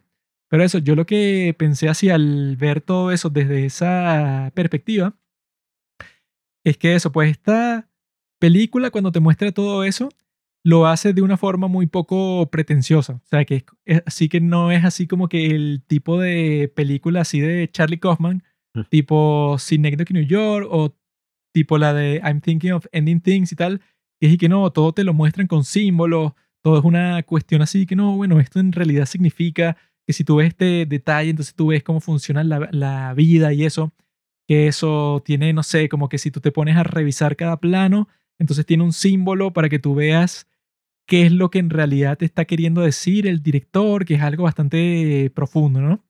Pero eso, pues, o sea, yo creo que estos tipos, los que hicieron click, que no, que no fue solo el, el gran Adam Sandler, estaban conscientes de que, ok, si tú le pones un montón de chistes y que si haces una película que es así tipo mainstream completamente, también llegas a un público mucho más grande. Porque eso, no sé qué pensaría uno que sería como que más valioso. O sea, que si tú haces una película como Click, que claramente ha tenido un impacto bastante grande en millones de personas en todas partes del mundo, ¿no? Haces esa, ¿no? Pero puedes hacer una película como la de Charlie Kaufman, Synecdoche New York, que bueno, que esa tiene un público muchísimo más reducido, pero así como que mil veces menos personas vieron Synecdoche New York que las que vieron Click, pues, o sea, así como que una diferencia súper drástica. Entonces no sé qué es como que lo que uno más valora, pues, o sea, que alguien vea Click y que diga que no, bueno, en realidad tuvo una reflexión sobre la vida y eso, pues, sobre lo, lo que el tipo dice al final de todo y que no, y que la familia es primero, ¿no? Sea, es así como que el mensaje principal de todo, pero no es tan simple así, sino que te lo va desarrollando. Entonces, bueno, ese tipo de mensaje y ese tipo de reflexión lo vieron millones de personas en todas partes del mundo, mientras que el de Synecdoche New York o, eso, pues, o sea, de películas de ese estilo que son más de cine de arte, pueden decir que lo ve un público eso súper reducido, pero no sé eso, pues, como que cuál puede ser la diferencia de valor entre el uno y el otro, pues, o sea, que en uno tú puedes decir que el mensaje de click es mucho más superficial porque está también cargado de chiste eso, pues, de un perro que tiene sexo con un pato, pero al mismo tiempo, eso puede, o sea, sí causó un impacto en la gente.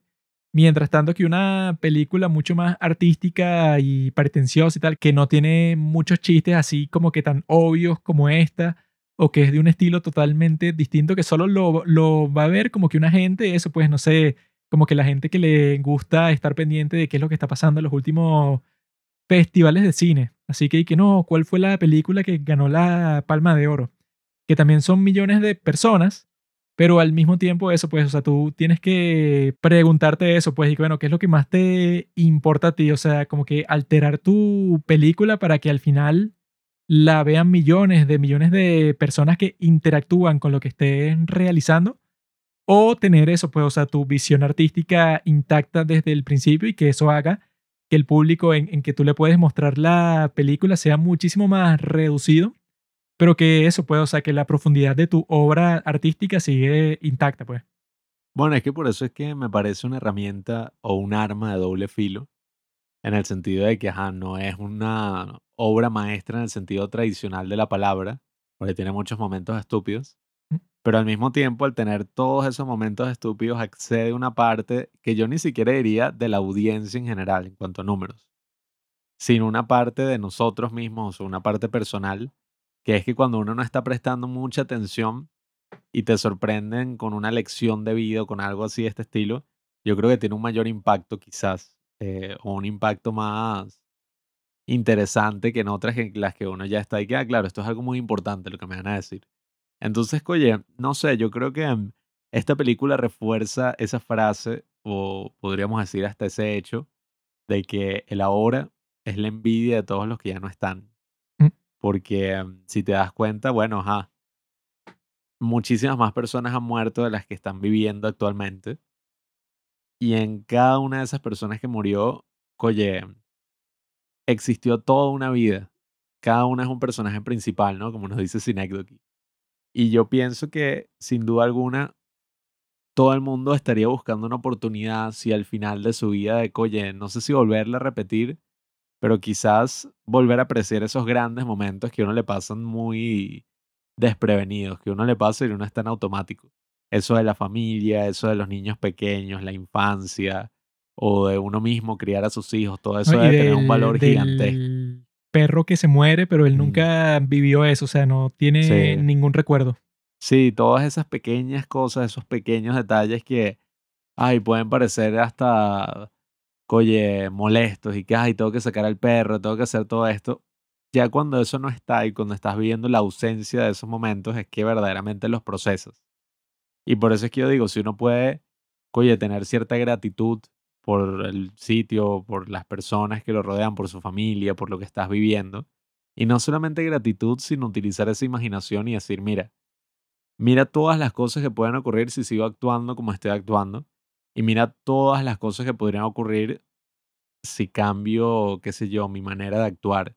O ni siquiera simplemente mi manera. O sea, mira todas las posibilidades que tengo.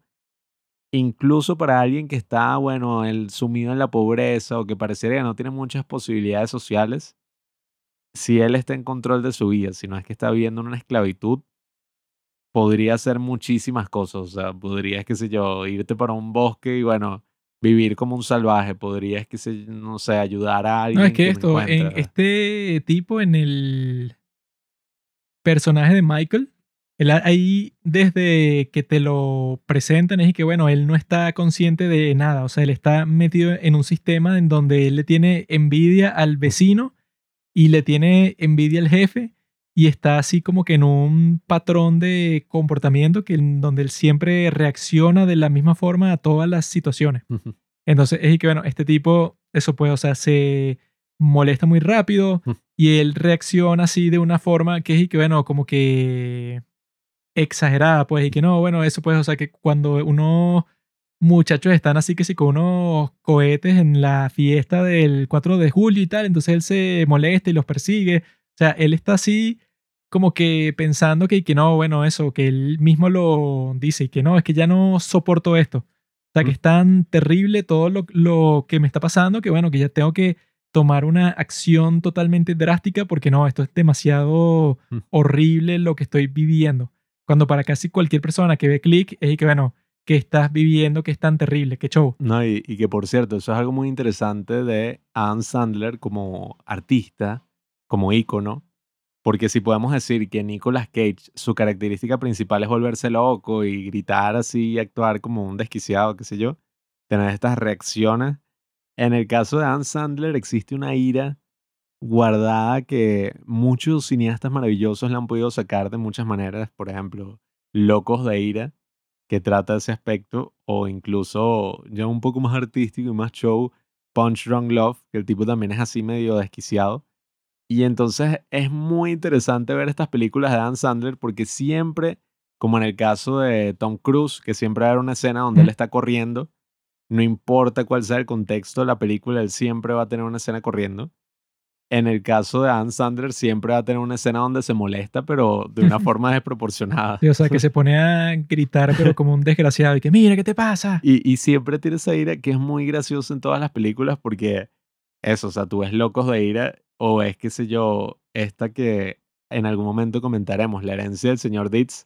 Y es como que no, este personaje siempre el tipo tiene unos arranques de ira que, bueno, le cae coñazos a alguien así súper fuerte. Y entonces aquí, coño, me parece muy gracioso. En Jackie Jill también ocurre un poco que si cuando el tipo le grita a su hermana gemela, o de alguna forma se grita a sí mismo, coño, es muy interesante ver a Adam Sandler haciendo eso. Y hay un aspecto, bueno, yo creo que ya uno de los últimos aspectos que me gustaría resaltar de la película, y es que siempre es interesante cuando una película te muestra su versión del futuro, porque cuando lo hace te muestra su versión del futuro para los estándares de mierda que tenían en esa época. En este caso es cuál es la versión del 2017, eh, que ya para nosotros es el pasado, para la gente del 2006 o 2005, pues cuando produjeron esta película. Y es muy gracioso ver, qué sé yo, lo que ellos esperaban que iba a pasar en 10 años o en 20 años y ves como toda esa tecnología para nosotros incluso se ve hasta estúpida, pues, o sea, se ve hasta obsoleta, que si el carro todo feo, o eso de las videollamadas así todo como poco conveniente, y la moda de mierda, o sea, es súper gracioso ver cuál es la visión de la gente en los años 2000 para los 2010. Y como, bueno, tú ves el 2017 y que, bueno, mm, no es para nada así, es un poco bueno, más, eso es como la de Back to the Future 2, o sea, que, que no, bueno, ya en el 2015 y que no, bueno, ya los tipos tendrán los carros voladores y tendrán, no sé, como que un montón de innovaciones, pero que ya, o sea, que serán completamente distintos a lo que nosotros pensamos que es posible el día de hoy, cuando es que, bueno, pasan 40 años y que, ok, hay ciertas cosas nuevas, que si el Internet, un montón de inventos nuevos, pero que tampoco es que no, toda la sociedad y la manera en que todo el mundo se relaciona con todo, nada, o sea, nada tiene que ver, o sea, ya todo cambió. Cuando en realidad hay que, bueno, el cambio es rápido, pero tampoco es tan rápido para que tú seas que no, pero yo no reconozco nada, o sea, han pasado 10 años y no reconozco nada de lo que estoy viendo, o sea, no es tan exagerado así que van a pasar 20 años y que no, bueno, ya no existen los autos y ya no existe, no sé, el transporte público, sino que la gente se transporta, no sé, o sea, se teletransporta, pues así, como en Star Trek, pues, o sea, no es tan exagerado así. Bueno, y que esa es la ironía, cuando uno lo habla desde la actualidad, uno dice que no, vale, estás loco. Con la realidad virtual, todo va a ser completamente distinto. En 20 años nos vamos a ver. No, pero eso en realidad cuando pase será, no sé, como 80 años, así que sea tan normal así que no, bueno, todo el mundo vive es en un mundo virtual, o sea, ya tú no interactúas con la gente en la vida real, sino que ya tú todo lo que haces lo haces así, eso, por, por meta.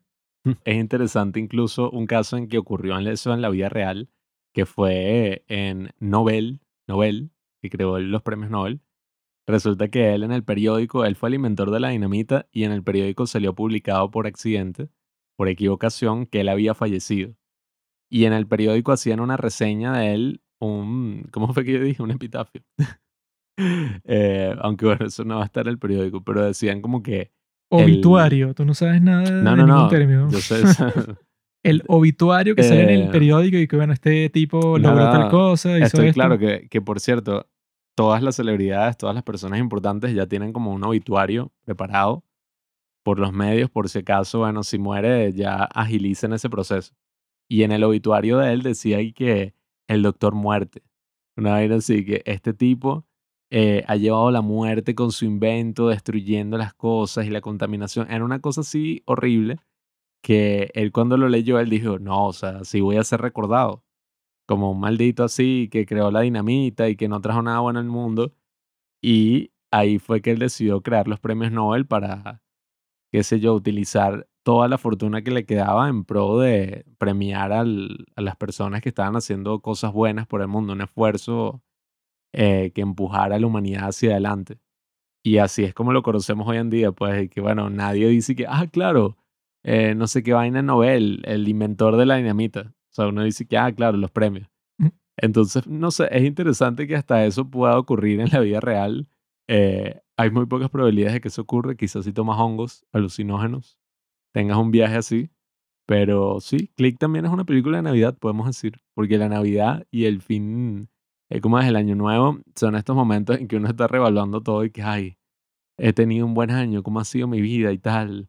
New Year's Resolutions. Así que deberían verla en Navidad también. No, eso, el tipo, yo creo que eso, la parte así que te lo ponen no tan directo, pero la parte que te muestran y que, bueno, qué es lo que él en realidad, cuál era su carencia así más grande, es que él, ajá, ese modo de actuar en piloto automático es que sí, lo peor que puede existir, pero no es que él, ay no, eso nació cuando tuvo el control ese, pues.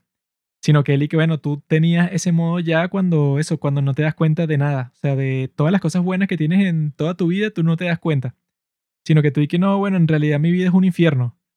Cuando, bueno, yo nunca he visto a ninguno de, la, de los miembros de la familia esa de los O'Doyle, Mm. que, que no vi, no vi al padre, pues entonces no sé ni, ni qué trabajo tienen, ni si son felices o si están como que satisfechos con su vida. O sea, yo no sé nada, nada de ello.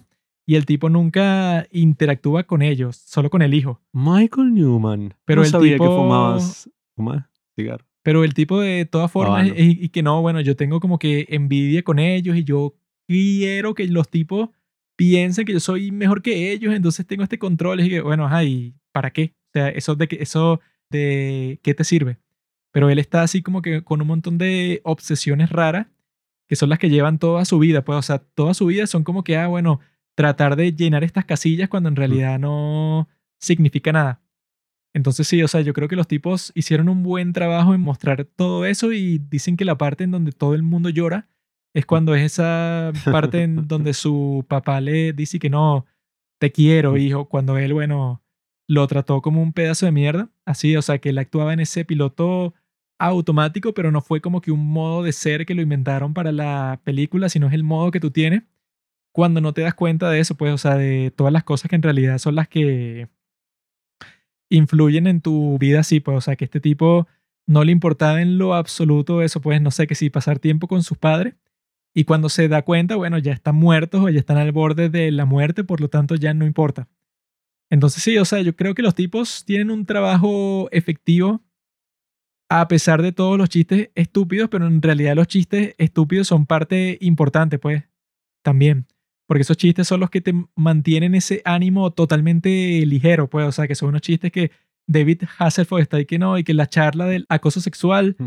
Pero que al mismo tiempo está ahí que no, la zorra de la oficina, esta tipa Stacy, La golfa de la oficina. y que no, esta tipa es la que eso, pues, la que recibe todo el acoso sexual y tiene a dos mujeres encima de su escritorio que le están mostrando los pies para ver cuáles son los pies más bonitos, pues, o sea, una cosa totalmente absurda, sí. Pero es que eso, pues, o sea, eso y que no, su amiga Janine, y que no, sí, que tú me tienes que buscar un tiempo para que yo pase con tu amiga Janine, que me gusta mucho. No, y, y bueno, y súper importante que vean la película en español latino, porque eso es lo que le termina de dar el encanto a todas estas películas, un buen doblaje al español latino, y claro, cuando estamos hablando de nostalgia, nada lo vence como verla así como uno la veía en la televisión o en el cine. Y, No, es que esta yo creo que nunca la he visto en inglés, o sea, jamás. Sí, no, y no que da tanta risa. sería muy raro. Así que hay que ver eso, pues, cómo te muestran eso en inglés, sería raro. Pero en esta eso, pues, o sea, el chiste que sí de Adam Sandler que le tira un, mon- un montón de peos en la cara al jefe Mm, y que el tipo piensa que le pusieron excremento en la comida, o sea, eso pues... Todo eso que, que tú puedes decir y que, ok, eso no es compatible con que tengas un mensaje así muy bonito en tu película, que tengas unos chistes así que son y que, bueno, más vulgares imposible. Pero en, en realidad sí, pues, o sea, ese es el estilo de él, de Adam Sandler. Y que eso, pues, o sea, que uno no sabe como que cuál es el papel que él suele tener en las películas así. Porque eso, todas en las que él sale, en, en las que él actúa, tienen que ser el mismo estilo. Entonces él tanto actúa como produce, pero no dirige ni escribe. Entonces, bueno, quizá él tiene un, un efecto como que, no sé, un poco más ambiguo. O sea, que no es como que controla todo, pero que si todos los que participan ahí están conscientes y que, mira, al fin y al cabo, tú puedes ser el director fulano, o sea, nadie le importa. Pero eso, pues, o la gente en una película de Adam Sandler quiere ver, no sé, como que chistes absurdos, chistes así sexuales, chistes tal. Entonces tú puedes hacer como que una película de cierto tipo, pero no te puede faltar todo esto. O sea, eso es lo, lo que lo hace así como que más Sandlerliano, pues así. O sea, que sea más de su estilo, es así, e, eso puede, o sea, que él controla muchas cosas, pero que no se sabe bien Mm. cómo funciona ese proceso. Aquí lo escucharon primero, Sandleriano. Eso es como la palabra este que Kafkaesque. Sí, o sea, es algo así que, bueno, que lo caracteriza a él, pero que no se sabe bien cómo es que se realiza eso, pues. Cuando la gente hable de Adam Sandler en el futuro, van a decir que no. La palabra Sandleriano, utilizada por primera vez por los padres del cine en su podcast número 50, Mm. año 2022. Así que bueno, estamos presenciando un momento histórico. Y bueno, hablando de momentos históricos, coño, Jackie Jill nos transporta a una época única, ¿no? En la existencia humana, el 2011. Hace ya 11 años. Porque yo no sé, yo creo que actualmente si tú sacas una película así, quizás no sería tan recordado, quizás quedaría más en el olvido, habría sido estrenada en Netflix y ya. Y sería como todas esas películas de mierda que uno ve en Netflix y la olvidas al instante en que terminan. O incluso es mitad de la película y ya te olvidas que existe y agarras el teléfono. Bueno, eso es lo que hubiera pasado con Jackie Jill. Pero oye, el 2011 se siente como una época tan lejana, pero al mismo tiempo como tan sencilla, como tan bonita, quizás porque, bueno, era un niño en el 2011. Pero, oye, me da mucha risa ver Jackie Jill porque dije que, wow, o sea, te transportas a un mundo donde los problemas son tan estúpidos y tan absurdos y todo es como tan ligero. Por ejemplo, yo veía cuál es el trabajo de Jack, ¿no? De Adam Sandler en la película y él tiene una agencia de marketing.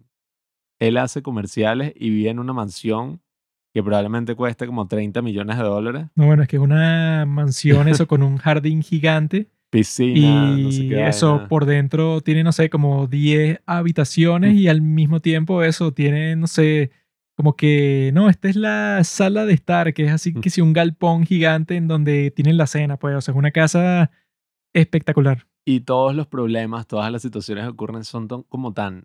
Y que vamos a perder a un gran cliente, a Dunkin' Donuts, si no consigo al Pacino.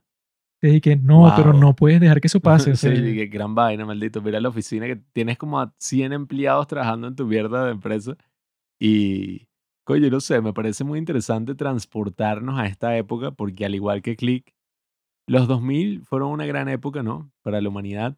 Eh, una época de entusiasmo perdido poco a poco con el tiempo. Y, oye, esta película sí marca como que un icono en casi que la historia del cine, porque estábamos viendo un episodio de South Park donde hacen una parodia de Matrix, donde Stan se despierta todos los días y escucha como que la radio, que es una mierda, y hacen puros chistes que si de peos. Después ve como que el entretenimiento y el bicho se queja y que Adam Sandler tiene una película donde él mismo se viste de mujer y tiene no sé qué broma y se tira peos y vaina. Y en verdad tú dices, y coño, sí, o sea, el estado así como que del cine mainstream y todo. En esa época uno dice que mierda, o sea, Juanqui fue al cine a ver X película con una chica con la que estaba saliendo y las opciones eran Larry Crown, creo que se llama así, eh, con Tom Hanks y Jackie Jill, o sea, entonces, coño, no sé, es un momento muy interesante, es un momento que debe ser evaluado. Y que no sé, yo, a ver, es como lo que pasó ahorita con Minions, con Minions 3, el origen de Gru.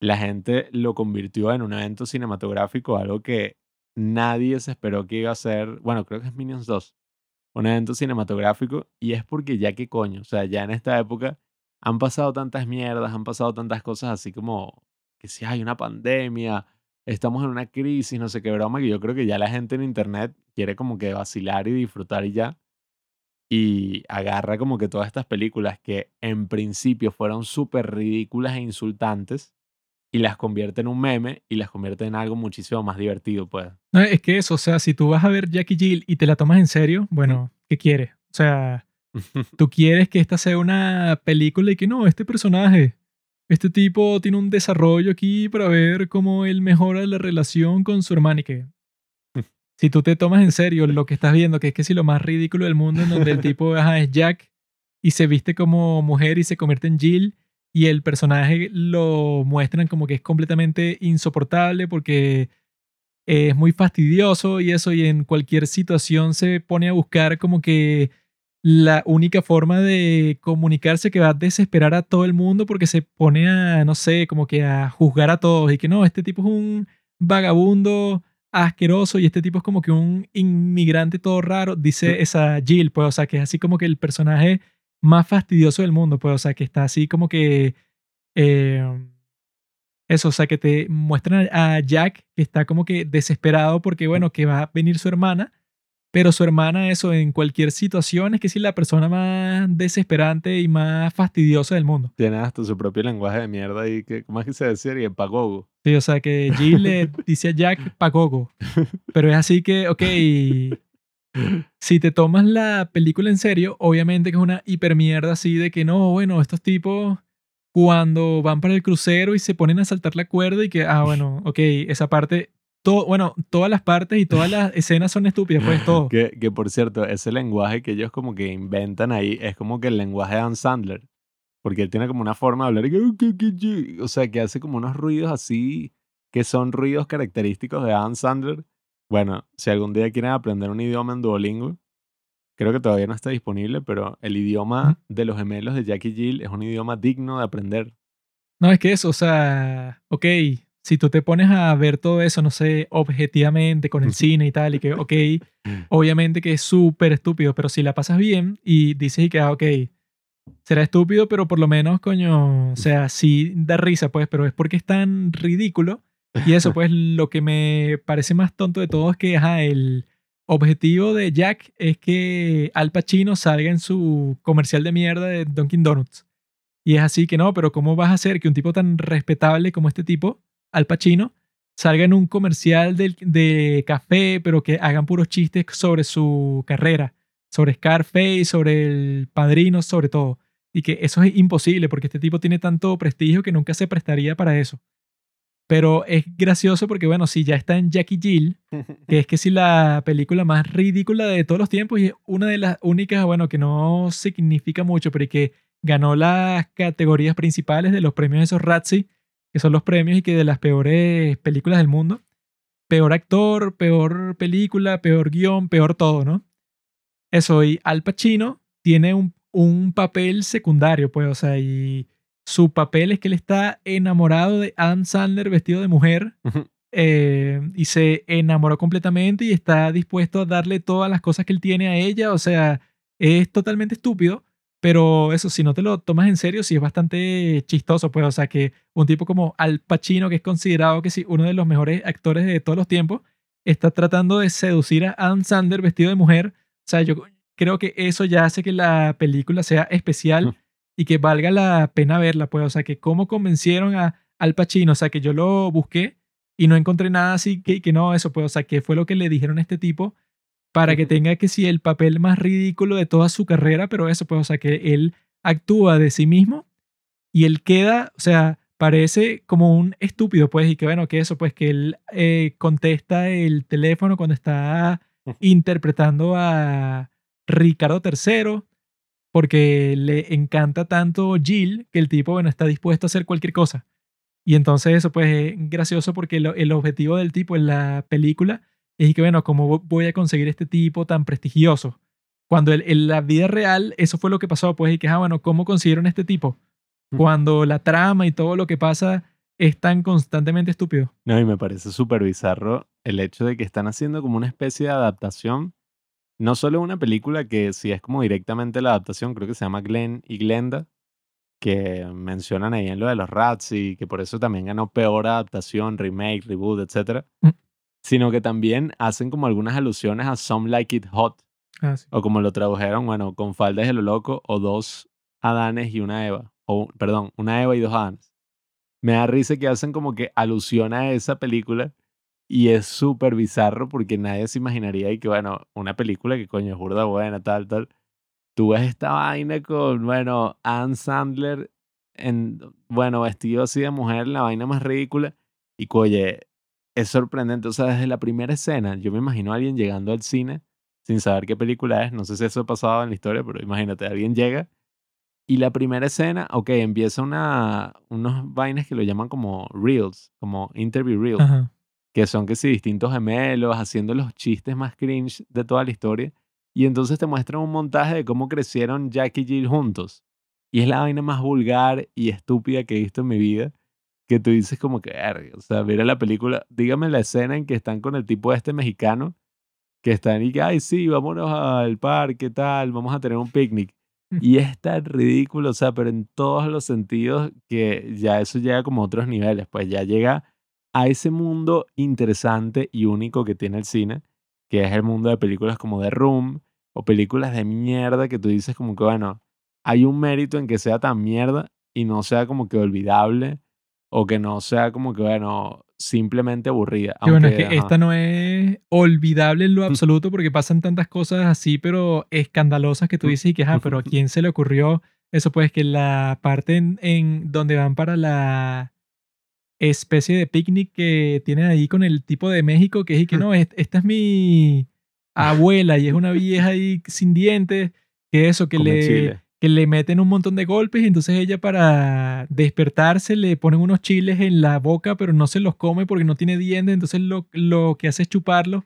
Y es que, ajá, pero ¿a quién se le ocurrió que esto fuera una película? Pues, o sea, que sea un chiste así, pero tan estúpido así que te muestran eso, pues, que, que esta Jill, como es una tipa toda fuerte y musculosa, entonces cuando está con los de México, eso, le cae a golpes y juega fútbol y juega al- a, las luchas con estos tipos que parecen ahí, eso pues que son unos matones, pero Jill, eso pues es más fuerte que ellos y todo y les mete golpes y yo dije, ¿qué es esto? O sea, O bueno, la- toda esa vaina del pájaro que tiene, ah, sí. que es súper Ah, ridículo. no, y que cuando se acuesta en la cama deja así que si todo el sudor, deja la sombra de todo su cuerpo porque está sudando muy fuerte constantemente. Y dije, ¿qué? Ay, esa vaina, ¿cómo es lo otro? Que, que eso, después de la fiesta, del picnic, que, y que, ay, me dio diarrea, y es que sí, horrible, y, Así que, o sea, se escuchan todos los sonidos de ella en el baño cuando Jack le eh, trata de eso, pues, no sé, de consolarla, porque ella que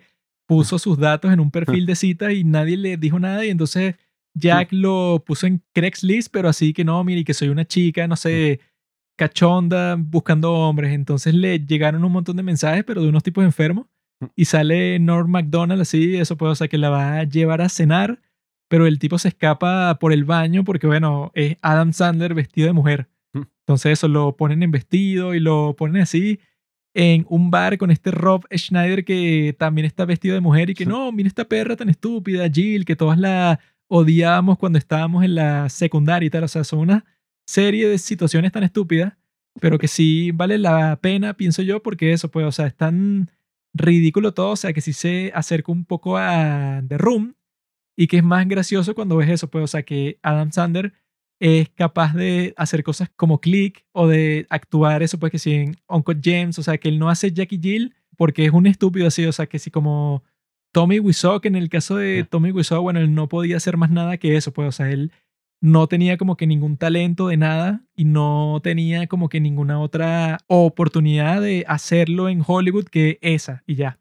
Pero el caso de Adam Sandler es que el tipo podría protagonizar un montón de películas artísticas, podría eso, pues, no sé, que si fue nominado a un montón de premios por su actuación en Uncle James, no es un tipo así como que perdedor, pues, y que, ah, mira, este tipo que no puede hacer más nada, entonces hace estas comedias balurdas, estúpidas. Sino que, bueno, él en realidad tiene el talento y el poder de hacer, no sé, como que la película más artística así. Eso es que sí, como la de de Meyerowitz. Meyerowitz Stories. O sea, que ese el tipo actúa también bastante bien. Pero es que, bueno, él no lo hace simplemente porque no le da la gana, pero si fuera por él, podría hacer lo que sea. Spanglish. No, Sí, o sea, no, es que él sale en un montón de películas distintas que él y que, bueno, o sea, lo ponen que sí como un actor normal, en otras así como que más dramático, en otras de comedia, en otras él es el productor, como la de eso, la de 50 primeras citas y tal, o sea, que esa es con una trama así Mm. como que entre comedia y drama.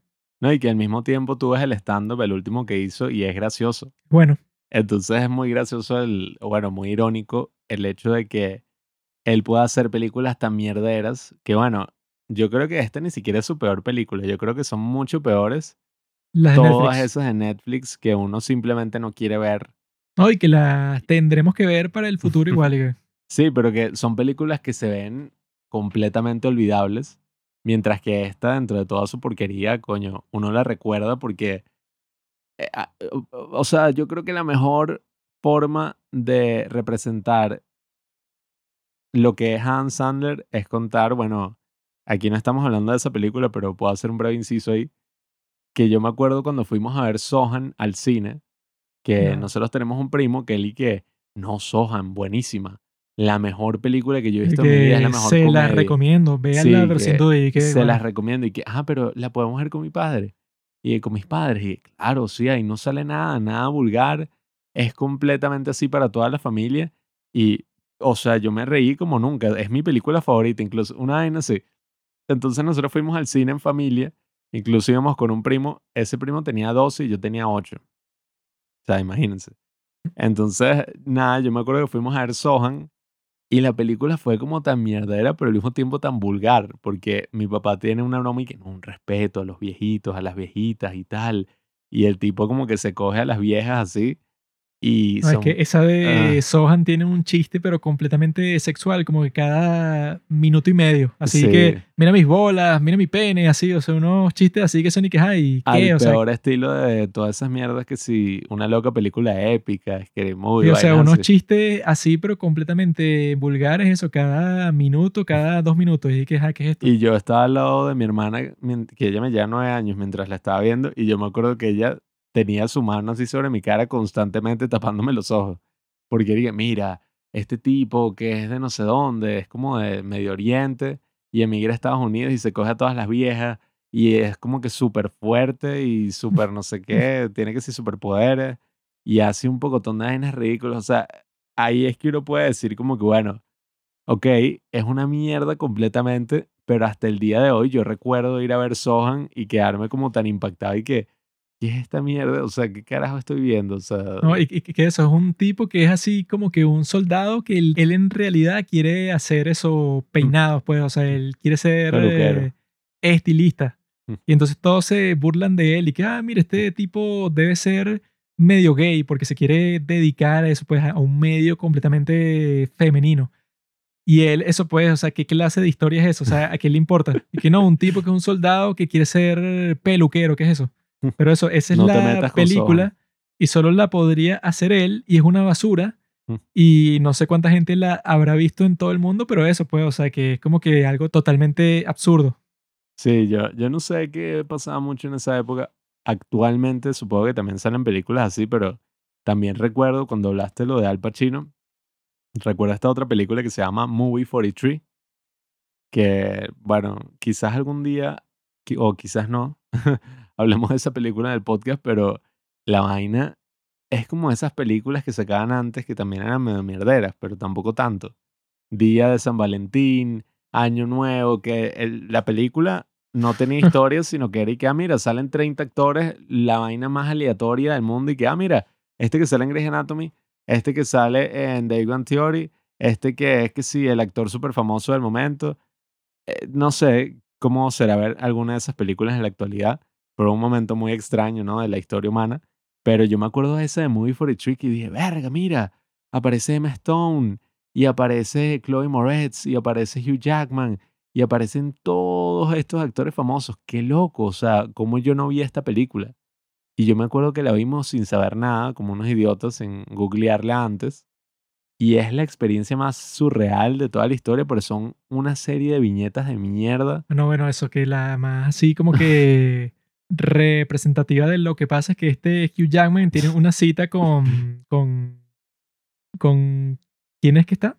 No ma- es una actriz famosa, no sé Pero eso, pues, es. el punto de toda la escena es que el tipo tiene unas bolas, o sea, tiene unos testículos en su garganta. Y entonces todos los chistes son y que no, mira, el tipo, no sé, se agacha que si para tomar la sopa y entonces las, las bolas se le hunden en la sopa. Y entonces es así como que un montón de chistes que son y que ese es todo el chiste. O sea, no, no hay más chistes que es y que no, mira, qué gracioso que este tipo sea así. Y O qué, qué bueno, absurdo. o Otro y que, no, Chloe Moretz tiene el periodo.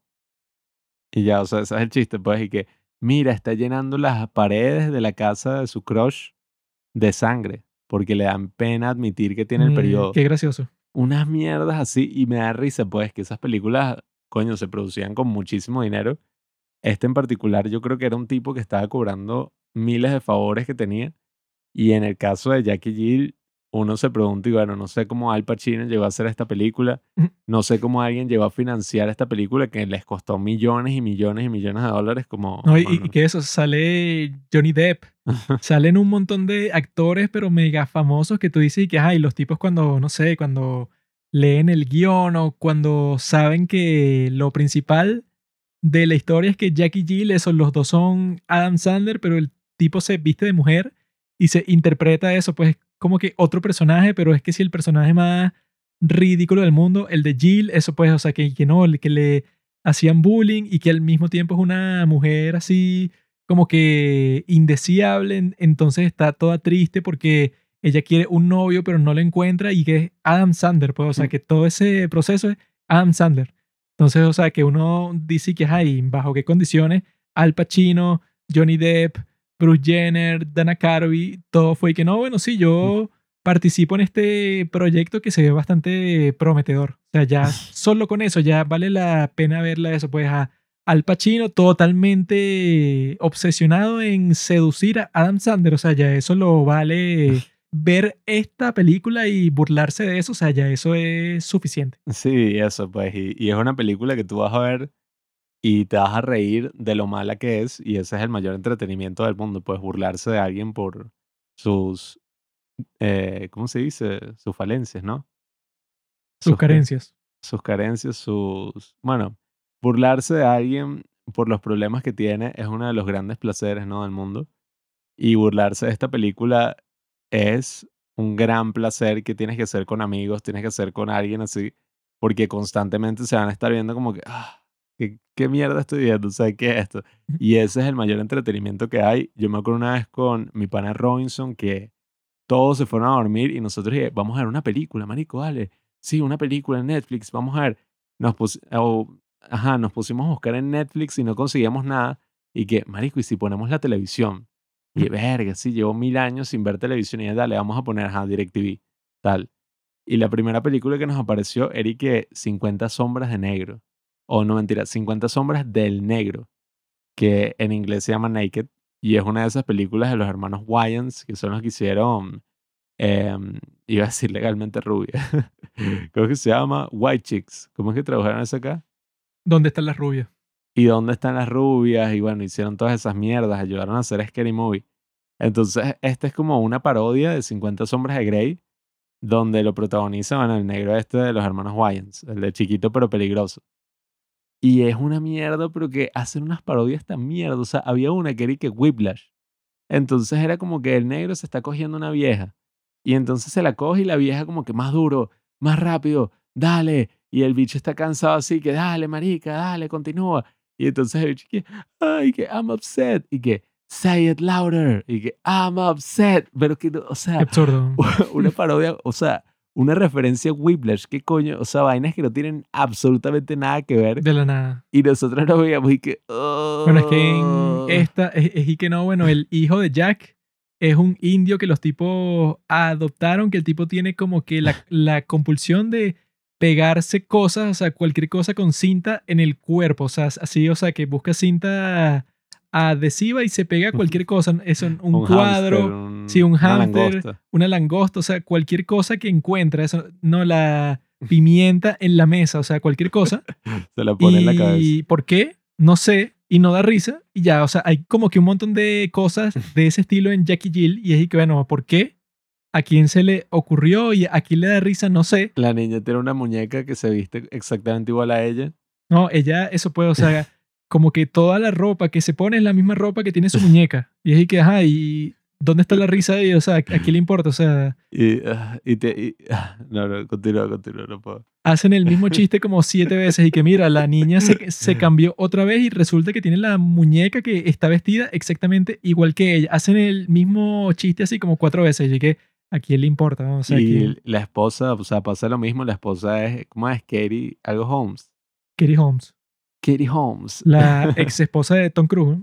Aquí hace la esposa de Adam Sandler y es que, que- que- o sea, pero es que da risa porque tiene una esposa súper sexy y al mismo tiempo es un amor, o sea, la tipa nunca le recrimina nada, lo trata súper bien, tiene una hermana de mierda, ¿no? En el mundo de la película que es Jill y ella que no vale, ella es buena, tienes que quererla y que, ¿qué? O sea, ¿quién Cuando la tipa es insoportable, pues así que eso, todo lo que hace lo hace mal, ensucia todo porque suda sobre eso, sobre la sábana.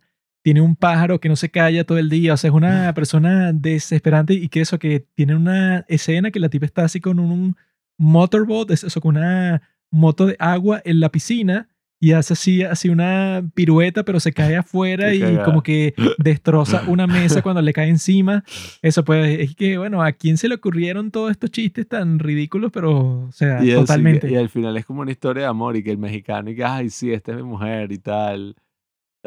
No, sí, o sea, que termina como si fuera que sea una película de Navidad y todo. Sí. Y que mira, claro, es que el tipo le hizo unos arreglos Le fl- decoró la casa. florales y ya es invierno y entonces todos tienen el árbol de Navidad y entonces ella está ahí que no, sí, yo te amo a ti y entonces ya es un final feliz porque ella ya consiguió a la persona que por fin la quiere por quien ella es y que bueno, es Adam Sandler, o sea, la persona así que la han eh, acosado por su forma de ser, que es una mierda, es Adam Sandler vestido de mujer y vestido de una mujer, eso pues, o sea, musculosa, pues, o sea, es totalmente absurdo. Por eso es que yo creo que la historia, primero eso, transcurre como una tragedia. Todo el mundo está diciendo y que no, Jackie Jill, qué mierda de película, esta es un insulto al séptimo arte, no debería ser llamado ni siquiera parte del cine, del séptimo arte. Nadie debería ver esa mierda, es horrible. Y después es una farsa y todo el mundo lo que hace es reírse de lo ridículo que fue ese momento. Y yo creo que eso tiene como que su propio placer ahí escondido, pues reírse de lo malo que es algo y, y reírse, bueno, re- retrospectivamente es algo de lo que, bueno, es algo que siempre estamos haciendo y hacerlo en el cine, oye, es divertidísimo, creo que tiene su mérito y yo creo que en general todos estamos haciéndolo en un menor tiempo, o sea, por ejemplo, Morbius, yo no vi Morbius, pero la broma se convirtió en un meme y la tuvieron que volver a poner en cartelera porque todo el mundo la quería ver y eso, pues, o sea, le fue bien económicamente a una película de mierda solo porque la gente le iba a ver irónicamente. Sí, o sea, todos los que la fueron a ver fue y que no, sí, esta es tan mala que hay que verla en el cine y burlarse con todos tus amigos en vivo. Entonces, bueno, imagínense como que los niveles en los que estamos y yo creo que eso es algo positivo, pues, o sea, al final, ok, el cine tiene su aspecto artístico, ¿no? O sea, es un arte y uno lo puede considerar como un arte así puro, pues, y ser un purista y poner, sí, no, el único, las únicas películas que yo veo tiene que ser cine independiente de Yugoslavia en blanco y negro que dure siete horas. Y no, pues, o sea, yo creo que como dice el mismo Roger Ebert, ¿no? Que es como que el gran, uno de los abuelos, ¿no? Del cine, uno de los gran papis aquí del podcast, y él dice que eso, pues, o sea, una película puede ser hecha por cualquier motivo, pues al final es el sentimiento que genere.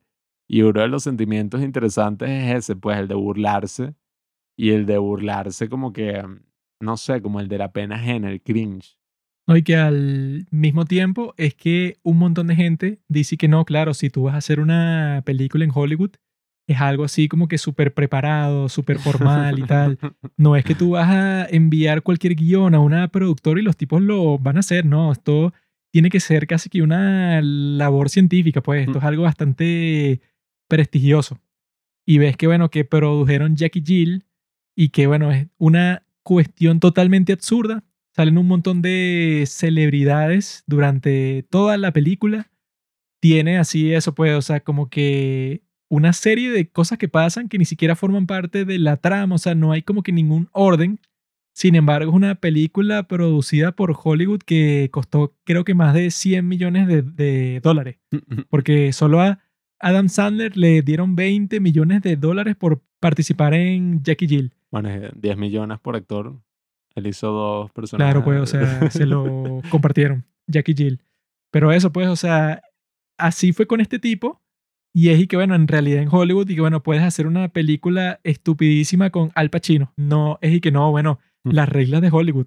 Eso es algo bastante prestigioso, bastante formal, que tú no puedes estar haciendo lo que te dé la gana. No, esto es algo que requiere que tú estudies un montón de años para saber qué es lo que le gusta a Hollywood. Y que no, bueno, en realidad en Hollywood también puedes hacer una mega estupidez como esta y es divertida y eso incluso tiene ganancias, pues, o sea, ganó mucho más de lo que gastaron, pues, o sea, es algo, es una excepción, pues, o sea, algo que yo creo que todo el mundo tiene que ver, Jackie Jill, Mm. para eso, pues, o sea, si tú en realidad quieres saber de cine y no has visto Jackie Jill, pues no tiene ningún sentido que quieras saber de cine, pues, o sea, es absurdo. Y reírse del fracaso, queridos amigos, es algo que estamos haciendo todos, eh, no sé, de manera mucho más regular, diría yo que antes. Y en este caso es muy interesante ver todas esas personas, como dice Juanqui, que están ahí y que no, tú para llegar a Hollywood, esa broma es un proceso en el que tienes que trabajar toda tu vida y solo está lo mejor de lo mejor.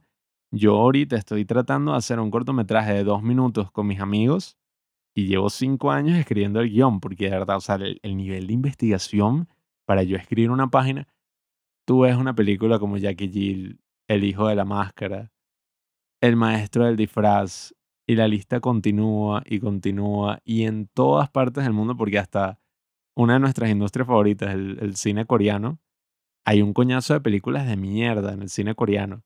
Y en todas las industrias hay películas de mierda. Entonces, oye, reírse del fracaso y darse cuenta de que, bueno, la gente que está ahí no es necesariamente, ay, sí, o sea, los genios, nunca se equivocan.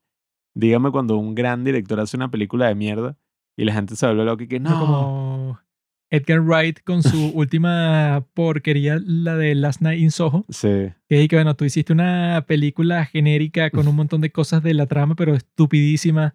Eh, eso, que tú podrías verla como eso, no sé, un director cualquiera hizo una película que va a decir directo para televisión, pero es y que no, esta la hizo Edgar Wright. Entonces, es y que no, esta en realidad es una obra maestra, pero escondida, pues, o sea, si tú la ves no te das cuenta, pero cuando ves cinco videoensayos en YouTube, te das cuenta que en realidad sí es excelente. Y eso es lo interesante, ver todos esos fracasos y ver todas esas cosas, porque bueno, al final uno aprende en la vida de sus fracasos y los éxitos y las derrotas, o sea, las victorias y las derrotas son las que nos forman, ¿no? Como personas. Eso es lo que significa que, que seamos nosotros mismos, ¿no? Un poco volviendo a clic. Entonces yo creo que tenemos que ver tanto esas grandes obras maestras como esas otras obras maestras del fracaso, esas obras maestras fallidas como The Room, como Jackie Jill, como qué sé yo, Troll 2, Ujú. y la lista continúa y continúa, Samurai Cop. Eh, y yo creo que ese es un aspecto muy particular del cine que todos deberían explorar y explorar con amigos, explorar, qué sé yo, con gente apreciada o incluso yo creo que sería muy interesante ir y asistir a uno de esos eventos de The Room, que ahí fue donde agarró su carácter de culto, donde se llenaba el cine así de la gente viendo The Room y burlándose y tirándole cucharas a, la pantalla de cine cada vez que aparece una foto de una cuchara así en un marco, eso pasó en The Room porque no tenían dinero así para el diseño de arte. Y la tipa compró que si puros marcos que había en una venta de garaje y eran puros marcos de fotos de cucharas.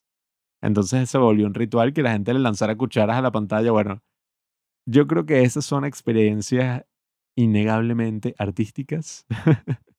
y que coño, hay que disfrutar la vida, ya que carajo, o sea, vamos a ver Jackie Jill y reírnos de ella, vamos a ver Click y reírnos de esos momentos, pero también reflexionar. Y nada, vamos a ser testigos de una gran leyenda, como se ha convertido Adam Sandler. Y estas otras grandes leyendas, ¿no? Del cine. Adam Sandler, Nicolas Cage. Tom Cruise es una leyenda viva, pero ya en un aspecto más, mm, más refinado. Y nada, yo creo que esas son las partes más interesantes del cine. Más allá de todas estas cosas artísticas que también, ajá, de escuela de cine y de show y tal, intensa. Esta es otra parte que también no puede ser separada y todo el mundo tiene que abrazar. Pero bueno amigos, ya saben, esta fue nuestra reflexión sobre el gran Adam Sandler y en el futuro vendrán muchas más sobre este tipo porque él tiene tantas buenas películas y tantas malas películas al mismo tiempo que bueno, que se puede hacer varios capítulos sobre eso, sobre que este tipo, bueno, tiene unas joyas así que, que bueno, que genial. Y después, bueno, Jackie Jill, Mm. después, bueno, Sohan. y todas las que hizo para Netflix que son como que, bueno, lo peor de lo peor. Entonces está interesante un tipo como este que hace de lo mejor que lo mejor hasta lo peor de lo peor. O sea, ¿por qué lo hace? O sea, es un misterio. Y el misterio que vamos a estar investigando el resto de nuestros días. Así que bueno, acompáñenos en esta travesía a nosotros aquí en Los Padres del Cine y le deseamos lo mejor a todos los que han escuchado esto. Adiós. Gracias por escuchar Los Padres del Cine. Síguenos en Instagram para enterarte de los nuevos capítulos que iremos publicando. Si nos escuchas por Spotify o por Apple Podcast y piensas que este podcast vale 5 estrellas, califícanos. Si no, mejor escríbelo en tu diario.